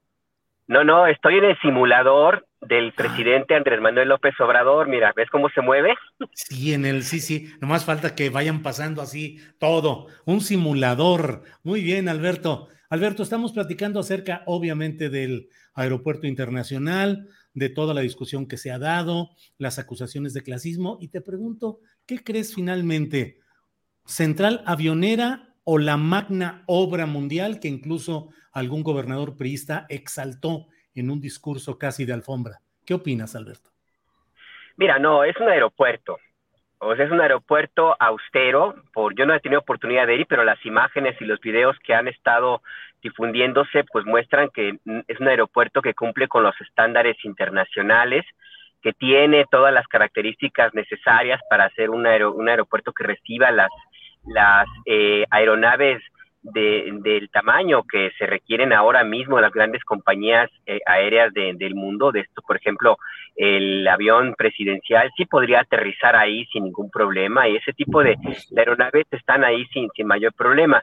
Eh, no es el aeropuerto de superlujo que se planteó para construir en Texcoco, eso es obvio, eh, pero más allá de, de esa característica, eh, la, el, la terminal aérea se ve que es funcional, se ve que cumple con las características, insisto, que se necesitan para tener la seguridad, que es lo más importante que debe tener un aeropuerto. Se pierde mucho de vista ese, ese tema, se discute mucho que si es una, una eh, terminal de camiones, etcétera. Está cumpliendo con todos lo, los requisitos que son necesarios para que no haya problema con las eh, las empresas certificadoras de las de las compañías aéreas. Eh, además, hay que tomar en cuenta algo que me parece eh, importante, eh, Julio. A ver, todos los aeropuertos del mundo se parecen, o sea, tienen casi todas las mismas las mismas tiendas, las mismas este, necesidades de, eh, de baños y de terminales de supervisión, etcétera. y todo lo demás, lo que tiene que ver fuera de las pistas, de la, digamos, eh, la torre de control, todo lo demás es accesorio. Eh, uh -huh. Si tú vas a, la, a, la, un aeropuerto, no sé, en Los Ángeles, en, en Washington, en, en, el aeropuerto Heathrow, eh, el aeropuerto de Cancún, por dentro son casi iguales y las especificaciones para que una aeronave aterrice y despegue, pues también son las mismas. Todo lo demás, insisto, pues es accesorio y es como el gran sueño, el delirio que tenían los grandes empresarios y políticos que se ya estaban frotándose las manos para, hacer un súper, súper, súper negocio en la eh, terminal aérea, el nuevo aeropuerto internacional de México. Y nada más un dato para cerrar, Julio, uno de los que perdieron un negocio de de veras grandísimo y que estaba muy contento y que inclusive ayer estuvo allí en la, en, en la inauguración, antier, perdón, en la inauguración del aeropuerto Felipe Ángeles, fue Carlos Slim, Carlos Slim había ganado la concesión para, dar mantenimiento a las pistas en el Naim. ¿Esto qué significa? Que tenía un negocio asegurado de por vida, porque él mismo lo dijo en una conferencia previa meses antes de, que se diera toda esta eh, polémica y semanas antes de que el presidente Andrés Manuel ganara las elecciones. Él dijo, las, la Ciudad de México se hunde, las pistas de este aeropuerto se van a hundir, todas van a necesitar, como el aeropuerto internacional Benito Juárez, que tenga mantenimiento permanente. Así es que pues él se quedó con ese negocio porque sabía que de por vida iba a tener que estarle metiendo balastro, lo que se le tenga que meter a las pistas. Entonces, pues si él, él que perdió este negocio de por vida, estuvo ayer ahí muy contento, pues, yo no sé los demás empresarios y los que critican que son a un nivel más chiquito en términos económicos que Slim, pues yo no sé qué se quejan. ¿eh? Mm. Pues sí, Alberto, muchas cosas ahí enredadas, complicadas, contradictorias de todos tipos. Juan Becerra Costa, y sin embargo, y sin embargo, ya están las promesas de políticos que dicen que de llegar al poder en 2024 van a revertir las cosas, que van a recuperar el proyecto de Texcoco y que van a construir. Eso lo han dicho Gabriel Cuadri por un lado y por otro Lili Telles. Lili Telles incluso ha dicho que el vuelo inaugural de ese nuevo aeropuerto internacional de la Ciudad de México en Texcoco sería a Canadá para dar eh, el matiz, el, el sentido aspiracional de que lo que queremos es algo como lo que sucede en Canadá. ¿Cómo ves esas promesas y propuestas de estos políticos opositores, Juan Becerra Costa? No te rías, por favor. pues se ve que, que Lili Telles pues, no conoce Canadá, porque Canadá jamás se habría aprobado y mucho menos iniciado un proyecto como el del aeropuerto de Texcoco, un aeropuerto plagado de irregularidades, un aeropuerto este, con terribles sobrecostos, inviable técnicamente para este, que tuviese la actividad para la cual estaba destinada, que hubiese cerrado eh, los aeropuertos Benito Juárez, el de Toluca, y que además habría cometido un terrible ecocidio en la zona, un aeropuerto que sin ningún permiso desecó este, mantos acuíferos y que puso en riesgo a especies de, de aves migratorias que desde Canadá, justamente, vienen a México en el invierno hacia Venezuela huyendo del frío. Y este, pues, ¿qué podemos pensar de esto? Bueno, Lili Telles, Gabriel Cuadri, ¿qué tan mal está la oposición? Que son posibles cuadros. Y no solo por autodefinición, Julio, sino por apoyo ahí al interior de su partido. Y que van a revivir el Naim, no lo dudo que quisieran revivirlo. Si por ellos fueran, revivirían la lapidación como pena por cometer algún delito. Este, ya dijo, ¿no? Cuando saquemos esos léperos del poder, léperos, dijo bueno, eh, revertiremos el decreto y el primer vuelo será hacia Canadá, ¿no? Pues, totalmente una fantasía, una quimera alejada del criterio. Nomás un paréntesis aquí, Julio, ojo, ¿no? En las siguientes elecciones, Morena, a la hora de poner candidatos, porque no olvidamos que aunque haya sido traicionera, Lili Telles llegó al Senado a través del voto masivo por Morena. Y ahora sí, bueno, regresando al tema, Cuadri, es impresionante, ¿no? Porque se dice ambientalista, este cuate, mientras este, se contorsiona por haber, este, porque se dio la declaración al esclavo de Texcoco como zona protegida, con todo lo que esto implica, que no es un asunto, no es un asunto menor. Entonces, pues, pues, pues uno de estos cuadros llevado al cargo por Morena, el otro por un voto de castigo aquí en la Ciudad de México. ¿Quién es quien sale más perjudicada? Pues, la ciudadanía, sin duda alguna, porque más allá de preferencias políticas, de repudios partidistas, pues hay que hacernos todos aquí la pregunta como sociedad, si es en serio que queremos, incluso merecemos tener representantes de esta calaña. Un sujeto, por, un lado, que agrega personas por su identidad sexogenérica, que bajo la bandera del ambientalismo amenaza con buscar el poder y una vez que lo obtenga eliminar la protección ambiental a una de las últimas zonas lacustres de la cuenca del Valle de México, ¿no? Un personaje que defiende a grupos neonazis y ultranacionalistas y, al final de todo no es otra cosa más que una caricatura de sí mismo o una actriz que alguna vez interpretó como uno de sus papeles, el de periodista, este, para luego trasladar su escenario al de la tribuna legislativa, en donde lleva a cabo histriónicos monólogos cargados de odio y agresión, pero que a la hora de la hora desconoce por completo las funciones de una senadora y poco o nada aporta a la vida pública del país, este, más que polarización, ¿no? Eso es tal vez lo único que, que dé. Así que quienes en su legítimo y necesario derecho de ser oposición no quieren que Morena repita en las próximas elecciones, bueno, pues exíjanle a sus partidos cuadros, candidatos que realmente los representen. Porque la verdad, si me dicen que estos dos los representan, me parece que ni ellos mismos se la creen, Julio. Gracias, Juan. Em, Arturo Cano, ¿te imaginas a Cuadri y a Lili Telles eh, yendo a impulsar el proyecto de nuevo aeropuerto internacional de la Ciudad de México en Texcoco, ya siendo área natural protegida y con el Frente Popular de Defensa de la Tierra defendiendo ya un derecho legal? O sea, eh, ¿no es una, pues un poco disparatada esa propuesta de precampaña de que ellos van a recuperar el proyecto y lo van a instalar en Texcoco, Arturo? Bueno, Cuadri y Telles son una prueba eh, viviente de que en estos tiempos mexicanos cualquiera puede decir cualquier cosa y ganar seguidores. Eh, por, un lado, ¿no?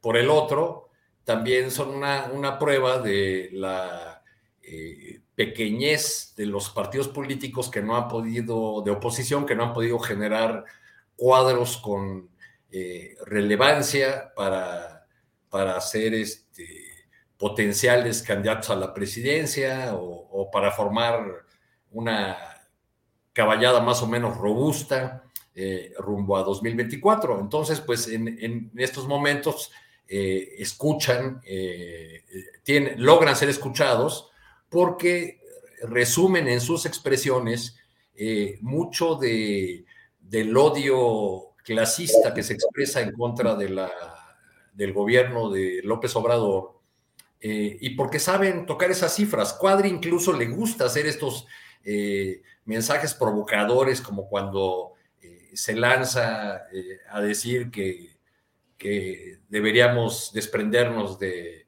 Oaxaca y Chiapas para, para poder desarrollar el país o cualquiera otra de las barbaridades que haya dicho. Lo hace, eh, hace, tiene ese tipo de expresiones de manera muy consciente porque así gana notoriedad y porque además desde el otro bando, desde el bando eh, que lo ataca en las redes sociales, desde el bando que respalda al presidente López Obrador, pues se enganchan muy fácilmente con este tipo de, con este tipo de personajes y los, los convierten un poco en, en el payaso de las cachetadas o el, el payaso de las, de las pelotas para darles eh, al tiro, pero yo creo que eh, pues habla un poco de la relevancia mediática de estos dos personajes, pues habla de esa carencia de una oposición firme, sólida y con figuras que puedan ofrecer eh, un atractivo para un sector del electorado hacia 2024. Recientemente vi una encuesta en la que pintan varios escenarios con distintos candidatos según las fuerzas políticas y, pues resulta que el joven Colosio es el que aparece hasta, hasta arriba, ¿no? Así de mal anda la, oposición.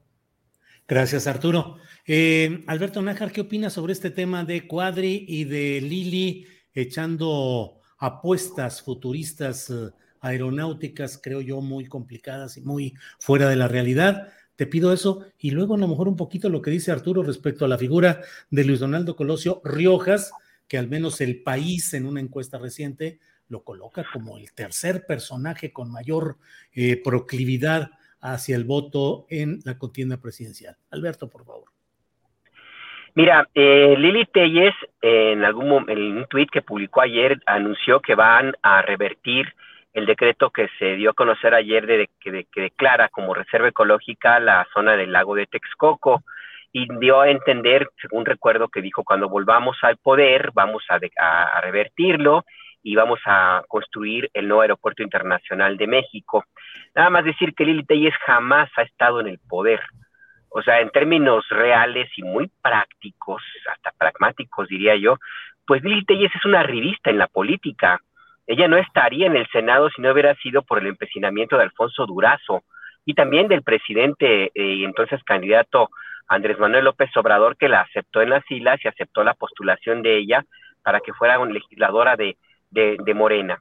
Entonces, pues por este lado nada más con esa, con, este puro dato la definimos a, Lili Telles. Eh, de Gabriel Cuadri, bueno, pues es, es patético el personaje.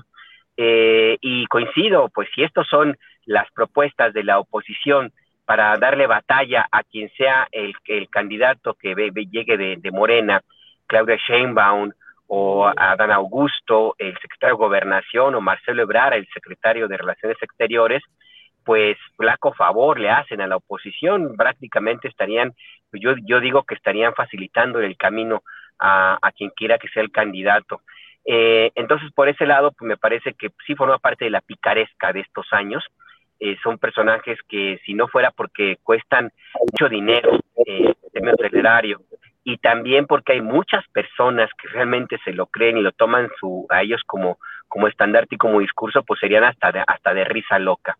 Y en el caso de Luis Donaldo Colosio Riojas, pues no hay que olvidar que este es un candidato que está eh, propuesto e inflado por el Grupo Reforma, por el norte que fueron los que lo metieron a la, a la, a la jugada, los que lo presentaron de un momento a otro como candidato, sacar, le sacaron ínfulas así como para que fuera, eh, lo metieron pues a la contienda. Y ahora si el país se ha comprado esta, esta propuesta, pues quiere decir entonces que ya hay algo más allá, que esto ya está siendo como una eh, iniciativa que tiene que ver no necesariamente ya con un grupo político, el de Junco, Alejandro Junco, sino también hay que pensar un poco más en el Grupo Monterrey, que ellos sí tienen capacidad económica como para comprar candidatos y están muy urgidos de uno de ellos. Luis Donaldo Colosio Rioja les viene muy, muy como anillo al dedo. Eh, si ya, eh, y, la idea, según entiendo yo, pues es aprovechar lo que ocurrió a partir de 2005, 2006, ¿no? Cuando, cuando se empezó a construir la candidatura presidencial de Enrique Peña Nieto. Así es que, eh, pues no, no nos sorprendamos si en adelante empecemos a ver a Luis Donaldo Colosio Riojas, eh, pues metido hasta en los programas de vodevil, en los programas de la mañana, en los programas de espectáculos de la radio, que va, a tener que aprender a bailar.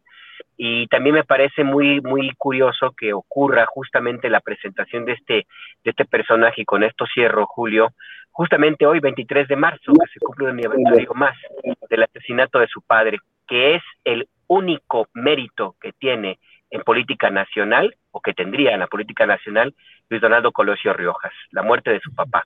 Si no fuera por eso, ni siquiera estaría él ni figurando, es más, ni siquiera estaría en la política, creo yo. Gracias, Alberto. Eh, Juan Becerra Costa, 23 de marzo, un día como hoy en Lomas Taurinas, la ejecución, el asesinato de Luis Donaldo Colosio. ¿Qué ha cambiado? ¿Qué no ha cambiado de entonces acá?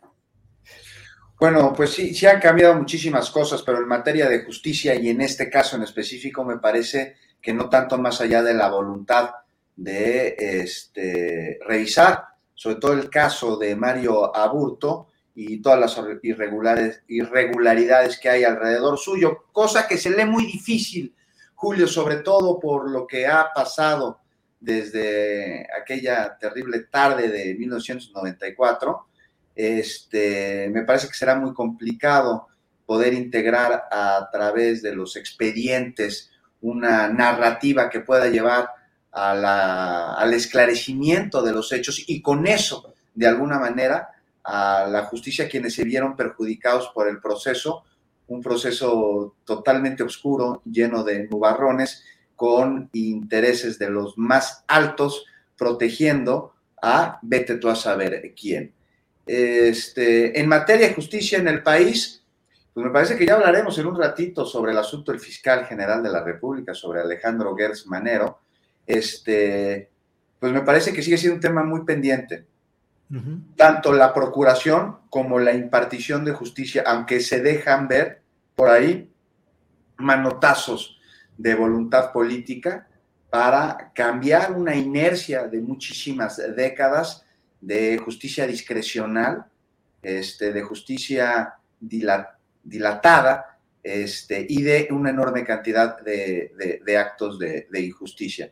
Tendríamos que revisar muy bien ya no las facultades de las autoridades, ya no de la Fiscalía y de los ministerios públicos y el desempeño de los impartidores de justicia, sino quienes actualmente se están encargando de ellos porque es uno de los grandes elefantes reumáticos que eh, siguen deteniendo el desarrollo de, de nuestro país. No puede haber una transformación en México si no se blinda, si no se protege, si no se hace eficiente el aparato de justicia. Y esto no va a suceder mientras tengamos personas detenidas sin proceso, 18 años, como es el caso de Israel Vallarta, o, tengamos este, fiscales que se distraen de su función para atender venganzas personales o de eh, colusión e infiltración en los aparatos de procuración de justicia que nos remiten a García Luna, quien tiene a la gente que promovió en su momento, todavía ahí, de manera súper leal hacia él en, en, las oficinas de impartición de justicia.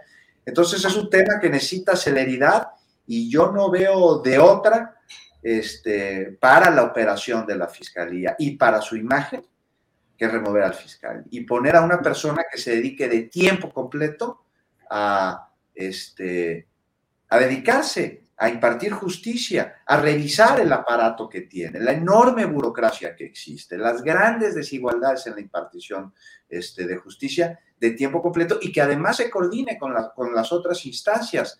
Este, algo que no vimos, por ejemplo, que sucediera con la unidad de inteligencia este, financiera. Al contrario, ¿no? Ahí parecía que se, que se ponían piedras y como siempre, repito una vez más, los grandes perjudicados por intereses este, personales somos nosotros los ciudadanos.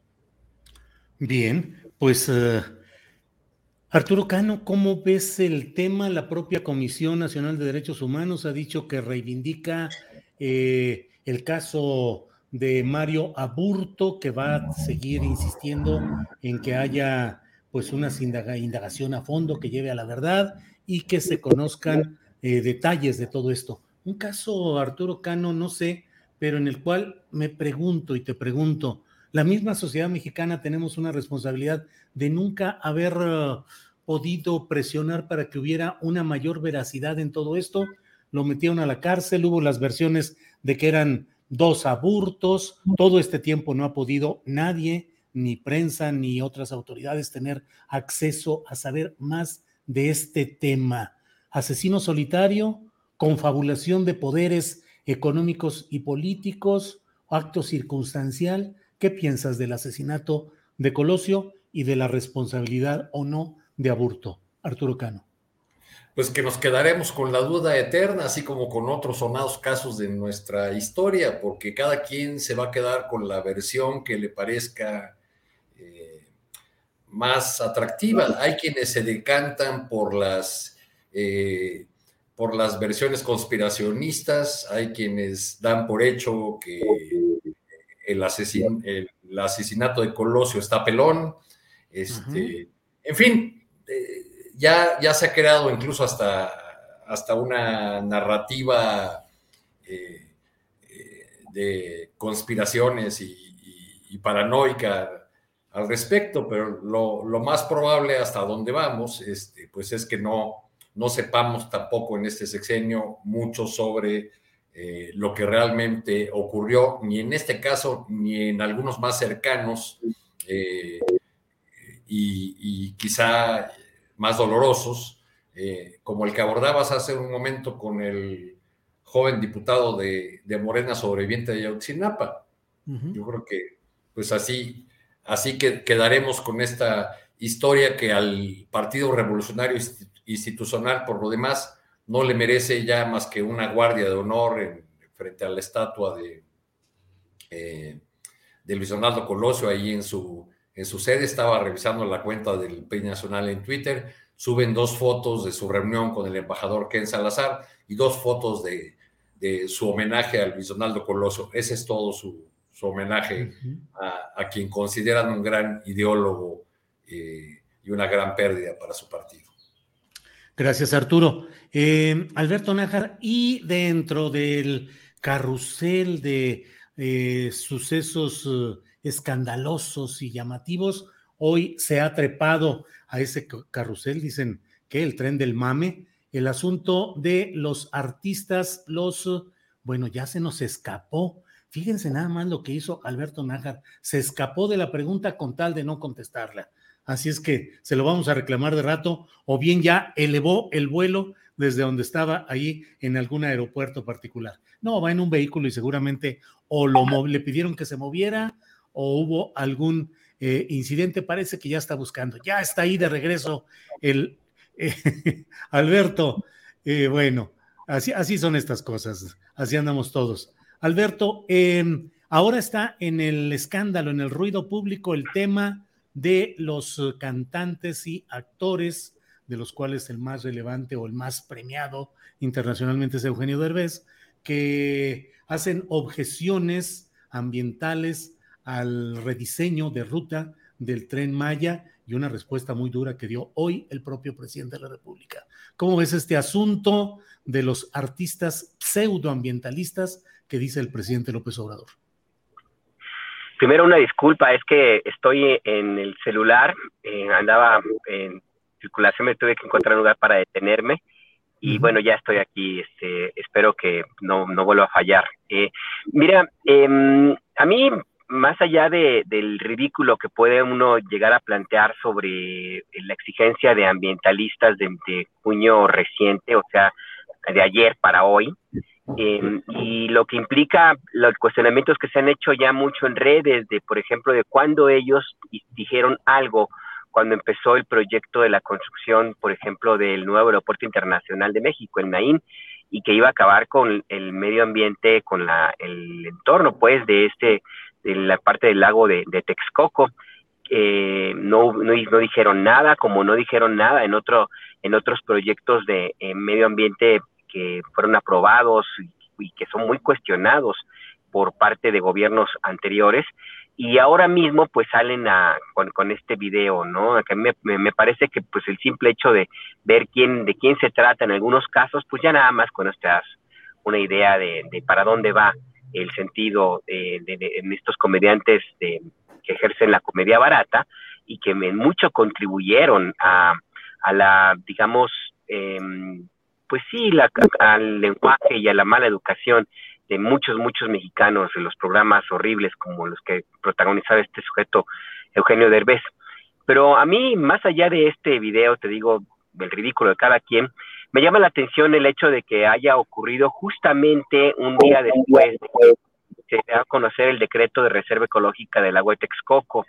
Eh, y yo creo que esto ya forma parte de una estrategia ya diseñada desde antes para ir atacando eh, todos y cada uno de los proyectos y las obras, discursos y propuestas del presidente López Obrador en adelante.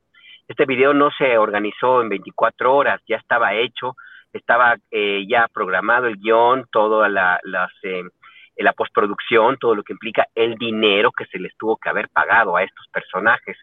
Em, entonces, a mí, insisto, me llama, lo, lo que yo veo es que este es un capítulo más de lo que viene en adelante, en la medida en que empiecen a acercarse una en 2024, pero dos antes, el 10 de abril, las elecciones de junio y la inauguración, por ejemplo, del tren Maya y la inauguración de Dos Bocas, pues vamos a ver mucho más de este ruido, más de este tipo de mensajes, más de las campañas de clasismo y odio que vi que observamos en redes sociales el pasado fin de semana como decía yo ahí sí coincido con el presidente López Obrador, lo mejor, lo más bueno, lo más mejor, como diríamos en mi tierra y en Jalisco, lo más mejor es que se va a poner más peor. Entonces, pues no hay que eh, sorprendernos. Yo creo que habrá que esperar más de estos videos, más de esta propaganda. Habrá que ver si las televisoras se quieren sumar. No veo yo a TV Azteca, menos a Televisa, eh, metidos en una dinámica de confección de este tipo de material, como si lo vimos en el 2005-2006. Yo creo que en ese, en ese sentido es otra historia y otros tendrán que ser también los, personajes. Pero sí, no me sorprende, va a venir más, así es que pues preparemos las palomitas, las botanas, lo que venga, porque se va a poner bien sabroso.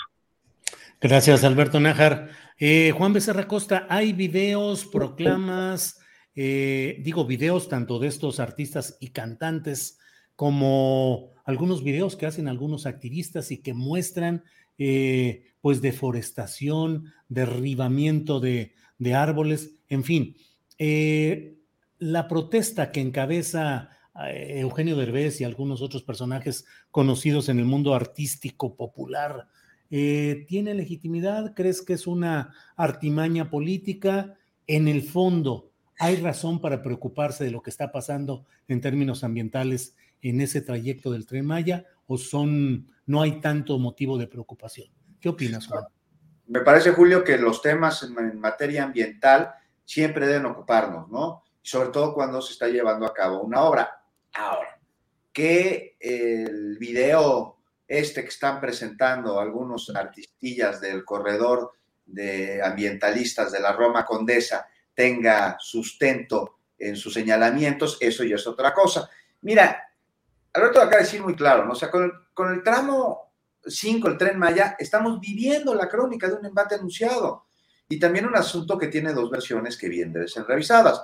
O sea, está por un lado este golpeteo que una vez inaugurado el aeropuerto Felipe Ángeles brinca ya a otras mega obras del gobierno, ahora el tren Maya.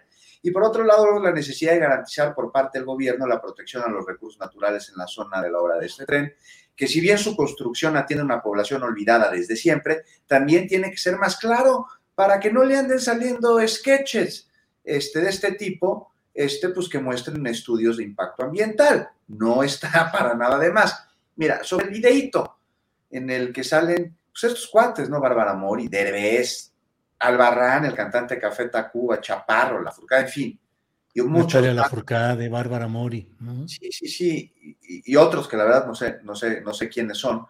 Bueno, pues, pues sueltan ahí señalamientos que muchos me parece que se están diciendo desde la ignorancia, con la seguridad que un actor tiene cuando lee las líneas que debe decir porque para ello le pagaron. Son ellos profesionales de la actuación, de la artisteada, pues, de los escenarios. Y una vez más, como ha sucedido con campañas del Partido Verde, por ejemplo, rentan su imagen. Y no dudo aquí que incluso algunos consideren que en efecto este video responde a asuntos ambientalistas. Lamento decirles, jóvenes artistas, que no. No me parece. Más bien aquí lo que estamos viendo es una estrategia de comunicación política por parte de grupos opositores que tienen la eterna intención de acomodar lugar, desacreditar, aunque sea por unos minutos, las acciones, los programas, las obras del gobierno. En fin, mira, este video forma parte de una guerra de narrativas que tienen fines golpistas que la derecha ha utilizado no solo en México, sino en otros países. Ahí está el claro ejemplo de Perú, en donde la prensa hegemónica trae asoleado al presidente Castillo. Y justo sacan el video, pues más o menos en las mismas fechas, no solo de la apertura del Felipe Ángeles, sino de que se da una declaratoria de enorme importancia para la agenda ambiental en México y que culmina, Julio, con 500 años de resistencia y de lucha contra la desecación de la zona lacustre en la cuenca del Valle de México. Esa que los españoles vinieron a hacer porque no cruzaron las aguas del Atlántico ellos para encontrar más agua, lo que querían eran tierras. Y a partir de entonces comenzó el ecocidio en el valle, hasta ahora, que se declara zona natural protegida, la del ex lago de Texcoco, porque ya no es lago de Texcoco, ya el lago es el labor Carrillo y otras zonas lacustres. El lago de Texcoco ya no. Pero bueno, dicho esto, también hay que señalar que si bien el gobierno está haciendo más de lo que antes se hizo desde Miguel Ángel de Quevedo, este, por lo menos para proteger y preservar los recursos naturales, que se creen parques y reservas, para evitar que luego se conviertan en desarrollos inmobiliarios o turísticos, y que además están sembrando árboles en una campaña de reforestación que desde 1940 no se daba. Esto no lo saben esos ambientalistas pues sí tiene que ser muy transparente el gobierno, ¿no? En dar a conocer los estudios de impacto ambiental, detallar la mitigación que habrá. Y con ello, pues cerrar la posibilidad de que grupos políticos se cuelguen de asuntos ambientales para hacer de las suyas. Porque ya para terminar, Julio, no es de nadie secreto que entre el pseudoambientalismo y el terrorismo hay una muy delgada línea. Porque en nombre del medio ambiente hay oportunistas que se valen de comunidades enteras para utilizarlas con distintos fines a los ambientales o a los reclamos que están teniendo, lo hacen con fines políticos de desestabilización. Y ahora, también hay que reconocer aquí, porque la moneda tiene dos caras, para que estos oportunistas dejen de valerse de la miseria de los demás para sus propios intereses, pues habrían de terminarse, de acabarse las condiciones de miseria. Y me parece que eso justo se trata, y eso justo busca el proyecto del tren Maya. Por un lado, generar condiciones de desarrollo en una zona históricamente olvidada y por otro lado, preservar los recursos naturales, nada más que sean muy claros y nos digan cómo y dónde. Y ahí está, ¿no? Y estos pseudoambientalistas, pues sí, del corredor Roma Condesa, pues nomás no pasan, no están enterados. Gracias, Juan. Eh, Arturo Cano, esta es una lucha que hoy tiene esta expresión con estos artistas o cantantes y actores muy específico, pero durante mucho tiempo ha habido, sobre todo en el ámbito eh, del neozapatismo, en Chiapas y en todas aquellas regiones, pues una resistencia de esos grupos que han estado anunciando y señalando reiteradamente su objeción al proyecto del tren Maya y en particular defensa del medio ambiente. ¿Cómo ves eh, tanto lo del video de los famosos como de esa lucha que se ha estado manejando desde tiempo atrás? Arturo Cano. El día de ayer estuve en la rueda de prensa en la que anunciaron esta campaña nacional de concientización, así, la, así le llaman. Eh, fue, eh, les platico, trato de hacerlo brevemente. Eh, fueron siete personas en la, en la rueda de prensa, más, un poco más porque luego cambiaron este, los asistentes, pero lo, lo, notable, digamos, era que en un momento que había siete en la, en la mesa, seis eran personas que residen en Quintana, en la península de Yucatán. Eh, representantes de las juventudes de Playa del Carmen, dos muchachas representantes de comunidades indígenas y participaron también varios expertos, biólogos, eh, arqueólogos, en fin los argumentos eh, técnicos que dieron, sobre todo respecto del tramo 5, que es el que ahora están, al que están enfocando sus baterías, son atendibles. Hablaron de eh, los constantes cambios de, en la ruta, los cambios en el trazo, eh, el último cambio conocido, plantean ellos, es todavía más peligroso, más riesgoso porque implicaría dañar eh, una zona que está llena de ríos subterráneos, eh, eh, haría incluso del tren algo peligroso, en fin, dieron muchísimos argumentos, mostraron mapas, imágenes del trazo, hablaron de, la fauna y la flora que serán dañadas, de los árboles que ya se han talado, este, y antes habían presentado el video, entonces ahí es donde yo veo eh, la falla de timing en estas organizaciones que se oponen, por un, por un lado, porque el mensaje al presidente de la República fue, presidente, no solamente sobrevuele la zona, baje a territorio, visite las, las cuevas, vea lo que pasaría, vea lo que, lo que sea, eh, los árboles que se ha cortado, lo que se ha dañado. Este, pero al mismo tiempo que le piden una y otra vez, presidente, escucha a los especialistas, mandan por delante a Eugenio Derbez. Entonces, bueno, pues ya ese mensaje no es muy atendible. Ahora, señalar en paquete a pseudoambientalistas metiendo a personajes como Rubén Albarrán, eh, de quien hay muchas evidencias de que se opuso sistemáticamente al aeropuerto de Texcoco, o a, Ofelia Medina, que tiene muy acreditada una larga trayectoria en defensa y apoyo a pueblos indígenas, pues yo, yo creo que, que no nos deja ver que entre los opositores al, tren Maya hay gente que tiene sus legítimas razones, eh, hay gente que sí eh, considera que esta obra va a dañar el medio ambiente, que esta obra que no es solo un tren, sino todo un proyecto de reordenamiento de la, de la zona va a a, dañar más todavía a, una zona que de por sí ya ha sido muy lastimada por la industria hotelera. Pero un, dato que les quiero agregar sobre esta rueda de prensa que dieron ayer, la persona que llevaba la voz cantante, que moderaba, pero también resumía hacia las conclusiones, era Gema Santana, hasta hace un año directora de la Agenda 2030 en el gobierno federal. Y una persona muy, muy cercana, me dicen amigos ambientalistas, al ingeniero Alfonso. Ahí se las dejo de tarea. Vaya, vaya. Bueno, pues muchas cosas, muchas mezclas y muchos batidillos en todo esto. Por cierto, Jorge, agregar una cosa que se me escapaba. Gema Santana en esta rueda de prensa fue muy insistente, en, porque lo dijo varias veces, en señalar dirigiéndose directamente al presidente de la República. Y leo porque no quiero equivocarme en las palabras que dijo no es golpeteo. No queremos dañar al presidente, queremos que escuche, que reflexione, hacer equipo con él. Va a haber grupos que van a querer golpear con este tema. Nosotros no somos ese grupo. Vaya, vaya, pues interesante. también, Albarrán, ¿no? Dijo que no, que no son contrincantes, que, no son. No somos adversarios, no somos environmentalistas. incluso ya como que ya esperaban la respuesta del presidente, porque en uno de los videos ponen incluso la frase: no somos pseudoambientalistas, no somos voceros de nadie más, no simplemente somos defensores de nuestro territorio, etcétera. Y ahí en la rueda de prensa se exhibieron incluso contradicciones, mientras un activista, Tania Ramírez, decía, yo sí estoy a favor del tren, pero digo un tren bien hecho, una muchacha eh, maya, Ana Pot, P-O-W-T, dijo, no, mi comunidad y yo sí estamos totalmente en contra del tren.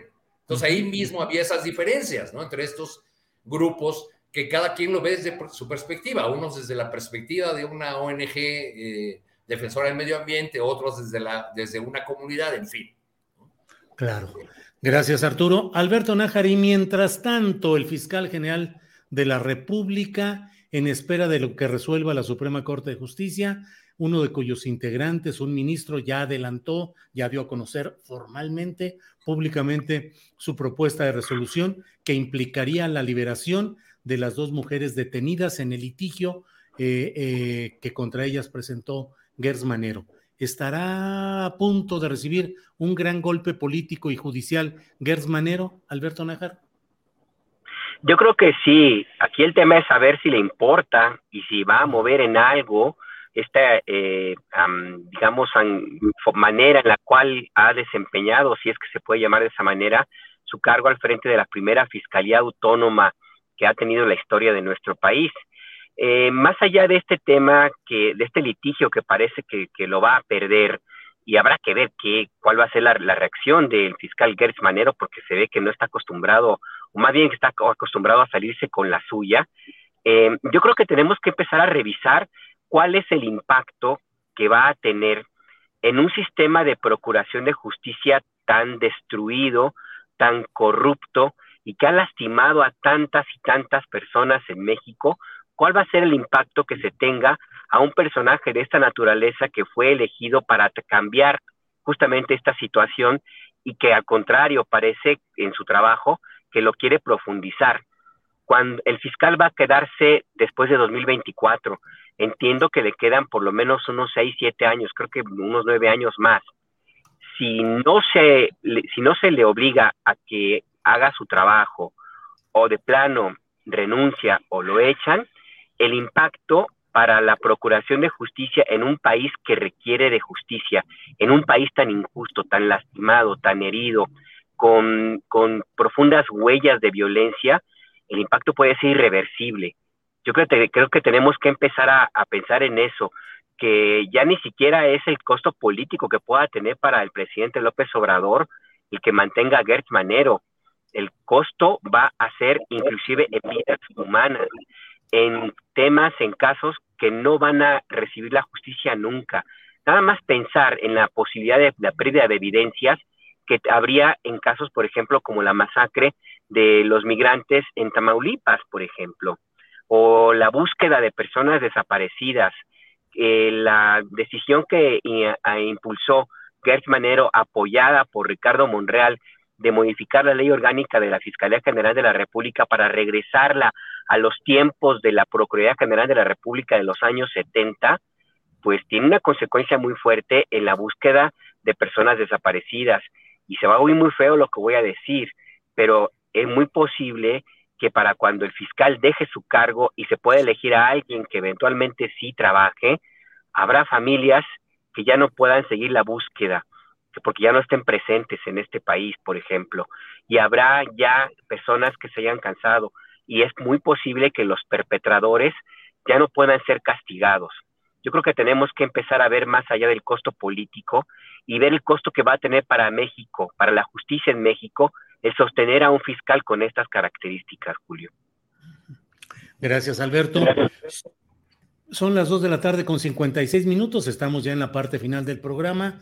Juan Becerra Costa, ¿qué opinas sobre este curso que lleva este episodio de la larga telenovela de Alejandro Gersmanero? ¿Qué opinas de esta eh, inminente resolución que por lo pronto el primer ponente eh, propone que sea absolutoria de las dos mujeres procesadas. Juan Becerra. Inminente, así es, Julio, la liberación de, Alejandra Cuadros. Me parece que responde a la, a la, justicia y una que llega tarde ante un terrible acto de influyentismo, al mero estilo priista de los 70, un encarcelamiento que jamás debió darse, con elementos absurdos, como colocar este, la garante de la salud de una mujer que de plano no está en condiciones de hacerlo, y nada más por cuestiones de género. Además, este, Alejandra Cuadros fue imputada por ser garante accesorio. Esto es una figura este, que de plano no existe porque ni siquiera hay delito que perseguir. Pero esto, Julio, no impidió que la venganza de, del fiscal llegara hasta las consecuencias que injustamente llegaron. Ahora, más allá de lo que sabemos en el momento, o sea, ojalá y esto sirva como lección para las instancias impartidoras de justicia. No, pues cualquier persona puede llegar al Ministerio Público a inventar, pero ya que la autoridad dé viabilidad jurídica a estos inventos, estamos hablando de un asunto bien delicado. Y en medio de todo este lamentable escándalo de tráfico de influencias, de prepotencia absoluta, en el que afortunadamente, bueno, hoy se alcanza a ver un rayo de luz de justicia, lo que da optimismo, este, de alguna manera, en el sentido de que, este, pues cuesta trabajo mover las cosas, que ya no son como antes, este, o por lo menos existe la voluntad real de que no lo sea. Usted el asunto que la Fiscalía General de la República, insiste una vez más el día de hoy, es elefante reumático, ¿no? Y en un gobierno cuya bandera combate la impunidad, el acabar con la corrupción, no puede existir un aparato de procuración de justicia que no esté a la altura del momento histórico. Y, la verdad, pues la fiscalía uno lo está y muestra los charales que en lugar de peces gordos son sujetos de investigación en un gobierno que busca acabar con la impunidad. Este, investigaciones que están en pañales. Entonces, insisto, mal no le caería a la operación y a la imagen de la fiscalía tener otro titular. Uno que esté más alejado del ayer, uno que esté en un hoy con miras al futuro no al pasado, como está sucediendo. Gracias, Juan. Eh, eh, Arturo Cano, para cerrar esta mesa, ¿qué opinas de lo que plantea Juan, eh, Juan Becerra Costa? ¿Un nuevo fiscal? ¿Es tiempo de que hubiera un nuevo fiscal, Arturo Cano? Pues yo creo que eso va a pasar si es que la 4T quiere salir de este enredo de tráfico de intrigas y abusos de autoridad, para usar las palabras de don Luis Linares Zapata.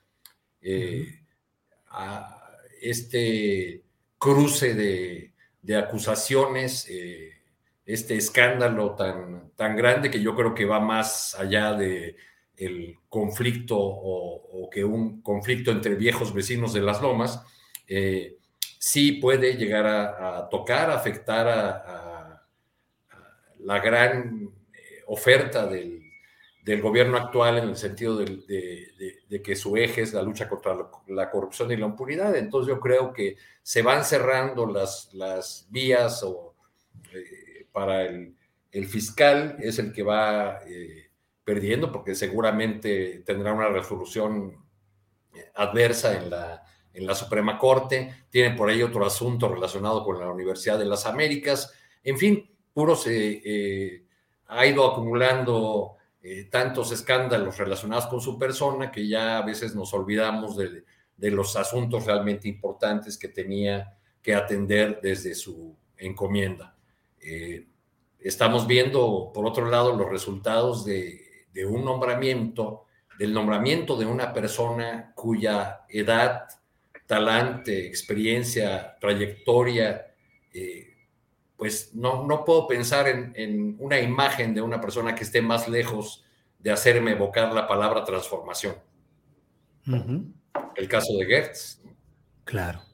Y ya, de pues postrecito, y ya de postrecito, Julio, nosotros aquí hablando de cosas sin importancias, mientras el Senado acaba de decretar el Día Nacional de la Vecina y el Vecino. Ándale, no, pues está muy bien, además, con tanta... Como, como, algún día dijo Porfirio Muñoz Ledo, nada más nos falta el Día del Bolillo. Día Nacional del Bolillo. Y el Día del Día, también un día que celebra ah. los días. Pues, gracias, Arturo. Pues, Alberto Nájar, gracias por esta tarde. Gracias, gracias por detener tu nave viajera y permitirnos tener tu participación de hoy, Alberto Nájar. Muchas gracias, Julio. Sí, desde aquí, desde el simulador que me prestó el presidente López Obrador para ir al Aeropuerto Internacional Felipe Ángeles. Un saludo a todos, gracias. Gracias, Alberto Nájar. Juan Becerra Costa, muchas gracias y buenas tardes. Muy buenas tardes, Julio, Arturo, Alberto. Ojalá nos podamos reunir pronto con unas doraditas ahí del Estado de México para que platiquemos cuál es la diferencia entre las tlayudas. Sería un honor compartirla con quienes han sido mis maestros durante tantos años. Abrazo a todos. Igualmente, gracias a ti, Juan. Arturo Cano, gracias y buenas tardes. Abrazo, buenas tardes. Buenas tardes a todos. Gracias, hasta luego. Gracias, seguimos en contacto. Bien, pues eh, no se vaya porque tenemos más información precisamente con mi compañera Adriana Buentello, productora de este programa y co-conductora, quien tiene información relevante de lo que ha pasado en estas eh, horas recientes. Así es que, Adriana, ya de regreso, Adriana. Julio, ya para cerrar el programa, nos damos de volada con algunos segmentos que todavía nos faltan noticiosos. Fíjate que en la mañanera el presidente, derivado, por supuesto, de todo esto que estuvimos viendo ayer en las redes sociales como consecuencia de esta campaña de, de algunos artistas en contra del Tren Maya, el presidente Andrés Manuel López Obrador dijo que actualmente en México se vive en procesos de transformación y definición de posturas políticas, por lo que agradeció y dijo que incluso son una bendición los críticos de su gobierno como Chumel Torres, Carlos Loret de Mola y Carmen Aristegui para manifestarse abiertamente porque consideró que esto ayuda muchísimo a mejorar la vida política, eh, la vida pública del país. Si te parece, vamos a escuchar qué dijo.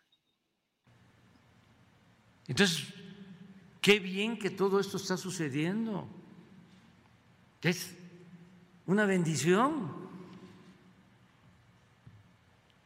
Y yo le agradezco a Chumel y le agradezco a Lore de Mola y a Carmen Aristegui y a todos que este, se estén expresando, se estén manifestando eh, abiertamente. Esto ayuda muchísimo para eh, mejorar la vida pública del país. Y lo mismo, si el gobierno de Estados Unidos no quiere cambiar su política, allá ellos si van a seguir financiando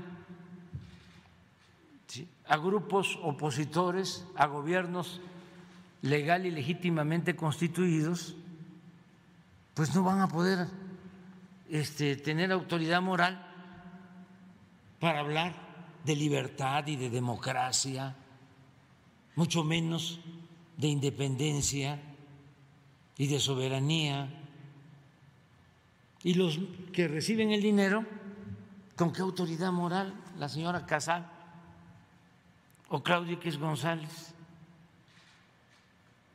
este, actúan si reciben dinero de un gobierno extranjero.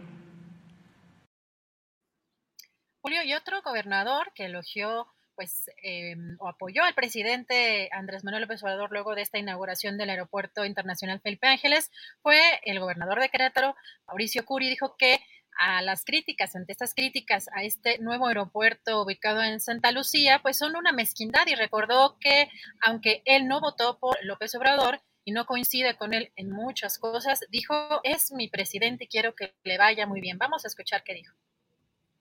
Ayer fui al aeropuerto Felipe Ángeles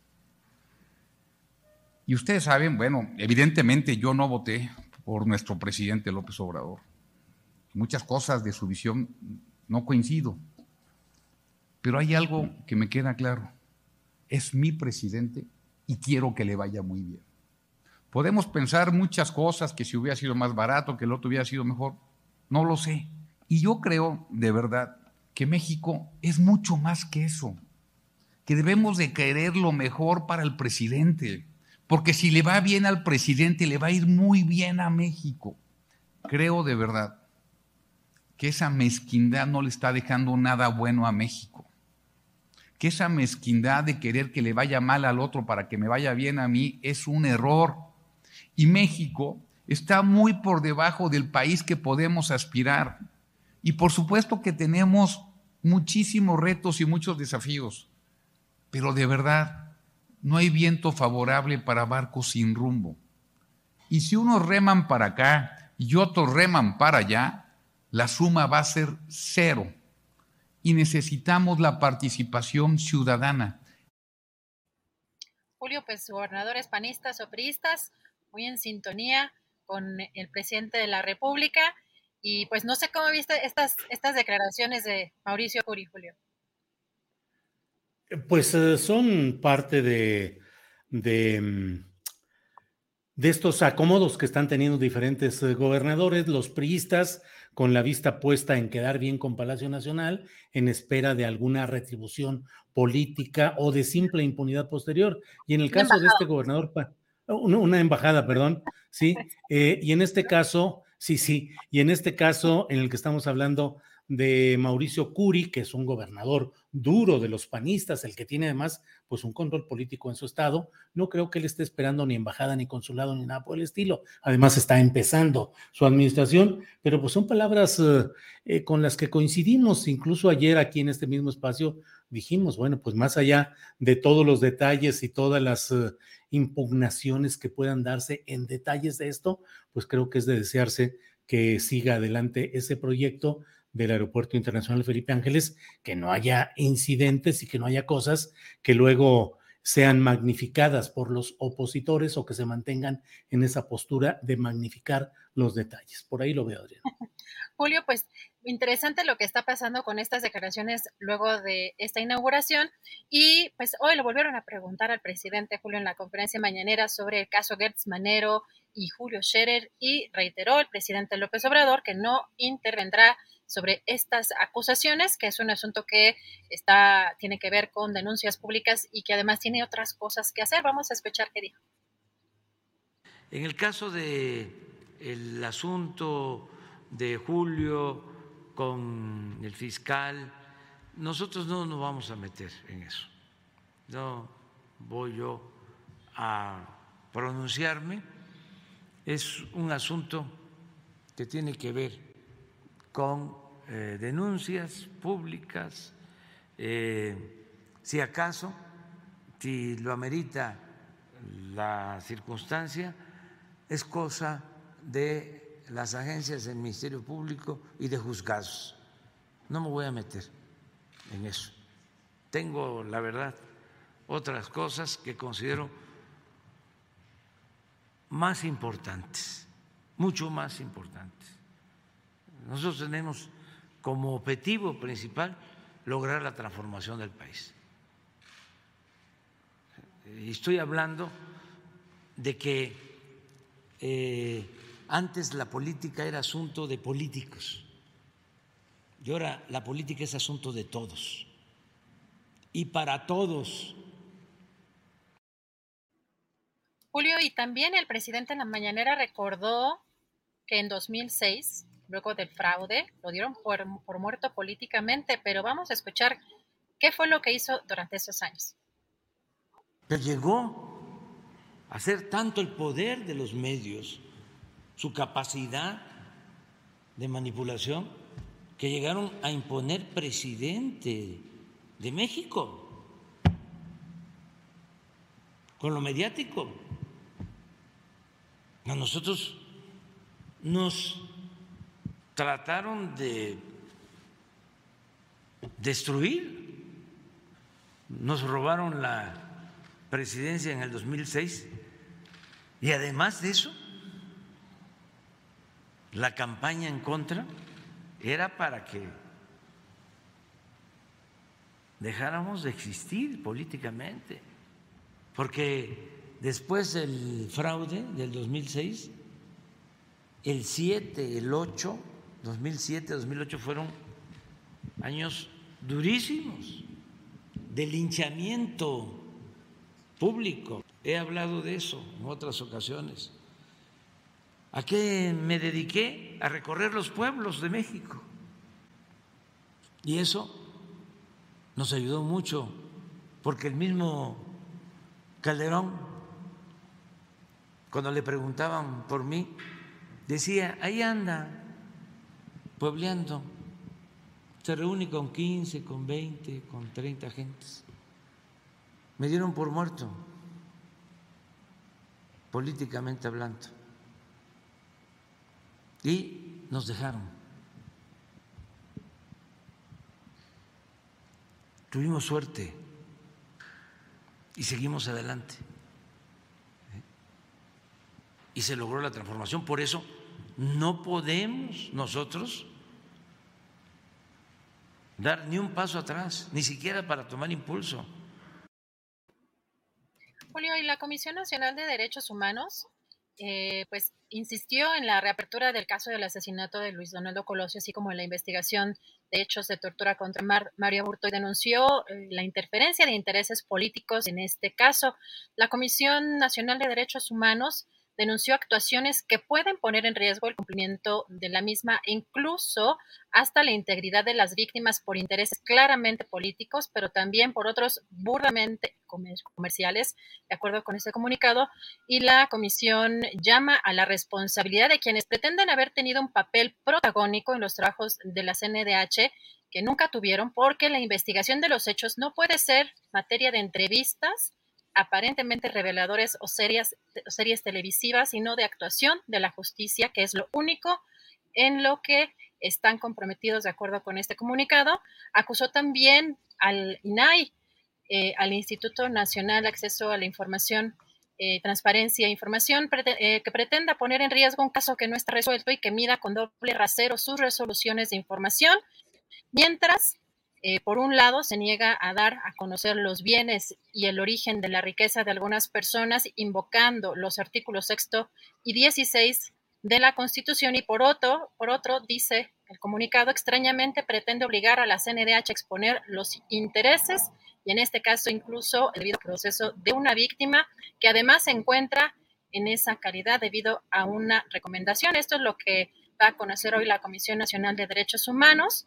Y también comentar, eh, Julio, que hoy, eh, miércoles 23 de marzo, la Cámara de Diputados informó que va a instalar, ya está en, esta, instaló ya esta, este grupo de amistad entre México y Rusia, una reunión con diplomáticos rusos que, si recordamos, iba a realizar el pasado 15 de marzo y que se pospuso eh, de acuerdo con algunas declaraciones de diputados morenistas por prudencia. Eh, hay que recordar que la embajada también de Ucrania en México, la embajadora eh, Oksana eh, ha insistido eh, para que México corte relaciones diplomáticas con Rusia por la invasión en territorio ucraniano y ya pudimos ver también pues, declaraciones, protestas por parte de algunos legisladores de la oposición ante, esta, ante este grupo de amistad. Eh, y finalmente, algo interesante, Julio, de lo que hemos visto hoy en el, ámbito internacional, el embajador de Nicaragua ante la OEA, Arturo McFields, quien además fue designado por el propio presidente Ortega en 2021, denunció públicamente al gobierno de Daniel Ortega en una sesión del Congreso Permanente eh, del organismo y aseguró que no puede seguir guardando silencio y defender lo indefensible. Si te parece, escuchamos brevemente lo que dijo. Denunciar la dictadura de mi país no es fácil, pero seguir guardando silencio y defender lo indefendible es imposible. Tengo que hablar, señor presidente, aunque tenga miedo. Tengo que hablar, aunque mi futuro y el de mi familia sean inciertos. Tengo que hablar porque si no lo hago, las piedras mismas van a hablar por mí. Desde 2018 Nicaragua se convirtió en el único país de Centroamérica donde no hay periódicos impresos, no hay libertad de publicar un simple tweet, de un comentario en las redes sociales. No hay organismos de derechos humanos, no hay, uno solo, no existe. Todos fueron cerrados, expulsados o clausurados. No hay partidos políticos independientes, no hay elecciones creíbles, no existe separación de poderes, sino poderes fácticos. Este año se han comenzado a confiscar las universidades privadas y se han cancelado 137 ONGs. Quiero decirles que la gente de adentro del gobierno y la gente de afuera está cansada, cansada de la dictadura y de sus acciones. Y cada vez van a ser más los que digan basta, porque la luz Julio, pues eso es algo de lo relevante del día de hoy. ¿Y sabes qué día es hoy? Pues eh, miércoles 23 de marzo. Y cumplimos dos años, también nuestra querida amiga Mayra en Twitter nos lo recuerda, dos años de manera independiente. Este programa cumple dos años si nos puede poner Andrés la foto, porque esta foto, si te acuerdas, histórica foto de nuestro programa, Julio. Claro, claro. Empezamos ahí con, con el burro de planchar icónico que era la plataforma para el ajuste de, del movimiento de la cámara. Ya ves que los burros tienen eh, como niveles para ponerlo más alto, más arribita, y allí estamos efectivamente. Pues sí, Adriana Buentello, afortunadamente dimos un paso hacia construir nuestro propio espacio, luego de que estuvimos un tiempo en Radio Centro y en la octava. Y bueno, como siempre lo digo, un viernes dijimos adiós a las 3 de la tarde de ese viernes ahí a la octava y a Radio Centro. Y el lunes a la una de la tarde ya estábamos transmitiendo nuestro primer programa, eh, pues eh, con mucha, con producciones, con lo que hay, que es lo que dijimos que era nuestra casa productora, Adriana, para poder salir adelante.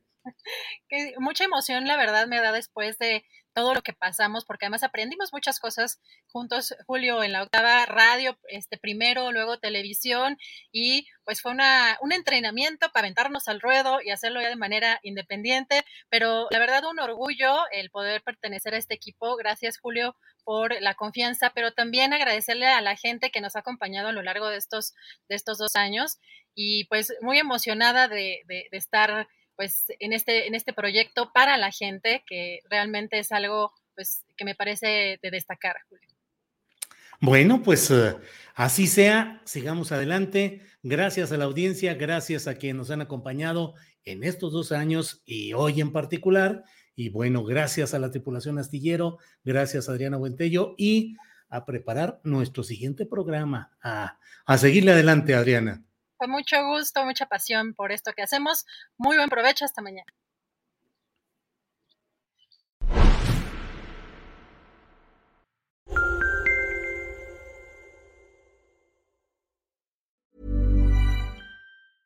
¿No se merece tu familia lo mejor? Entonces, ¿por qué no los mejores huevos? Ahora, Egglands Best están disponibles en deliciosas opciones. Huevos clásicos, de gallina libre de jaula y orgánicos de Egglands, que ofrecen un sabor más delicioso y fresco de granja que le encantará a tu familia. En comparación con los huevos ordinarios, Egglands Best contiene la mejor nutrición como 6 veces más vitamina D, 10 veces más vitamina E y el doble de omega 3 y B12. Solo Egglands Best. Mejor sabor, mejor nutrición, mejores huevos. Visita egglandsbest.com para más información. En Sherwin Williams somos tu compa, tu pana, tu socio, pero sobre todo somos tu aliado, con más de 6.000 representantes para atenderte en tu idioma y beneficios para contratistas que encontrarás en aliadopro.com. En Sherwin Williams somos el aliado del PRO. Para que te enteres del próximo noticiero, suscríbete y dale follow en Apple, Spotify, Amazon Music, Google o donde sea que escuches podcast te invitamos a visitar nuestra página julioastillero.com.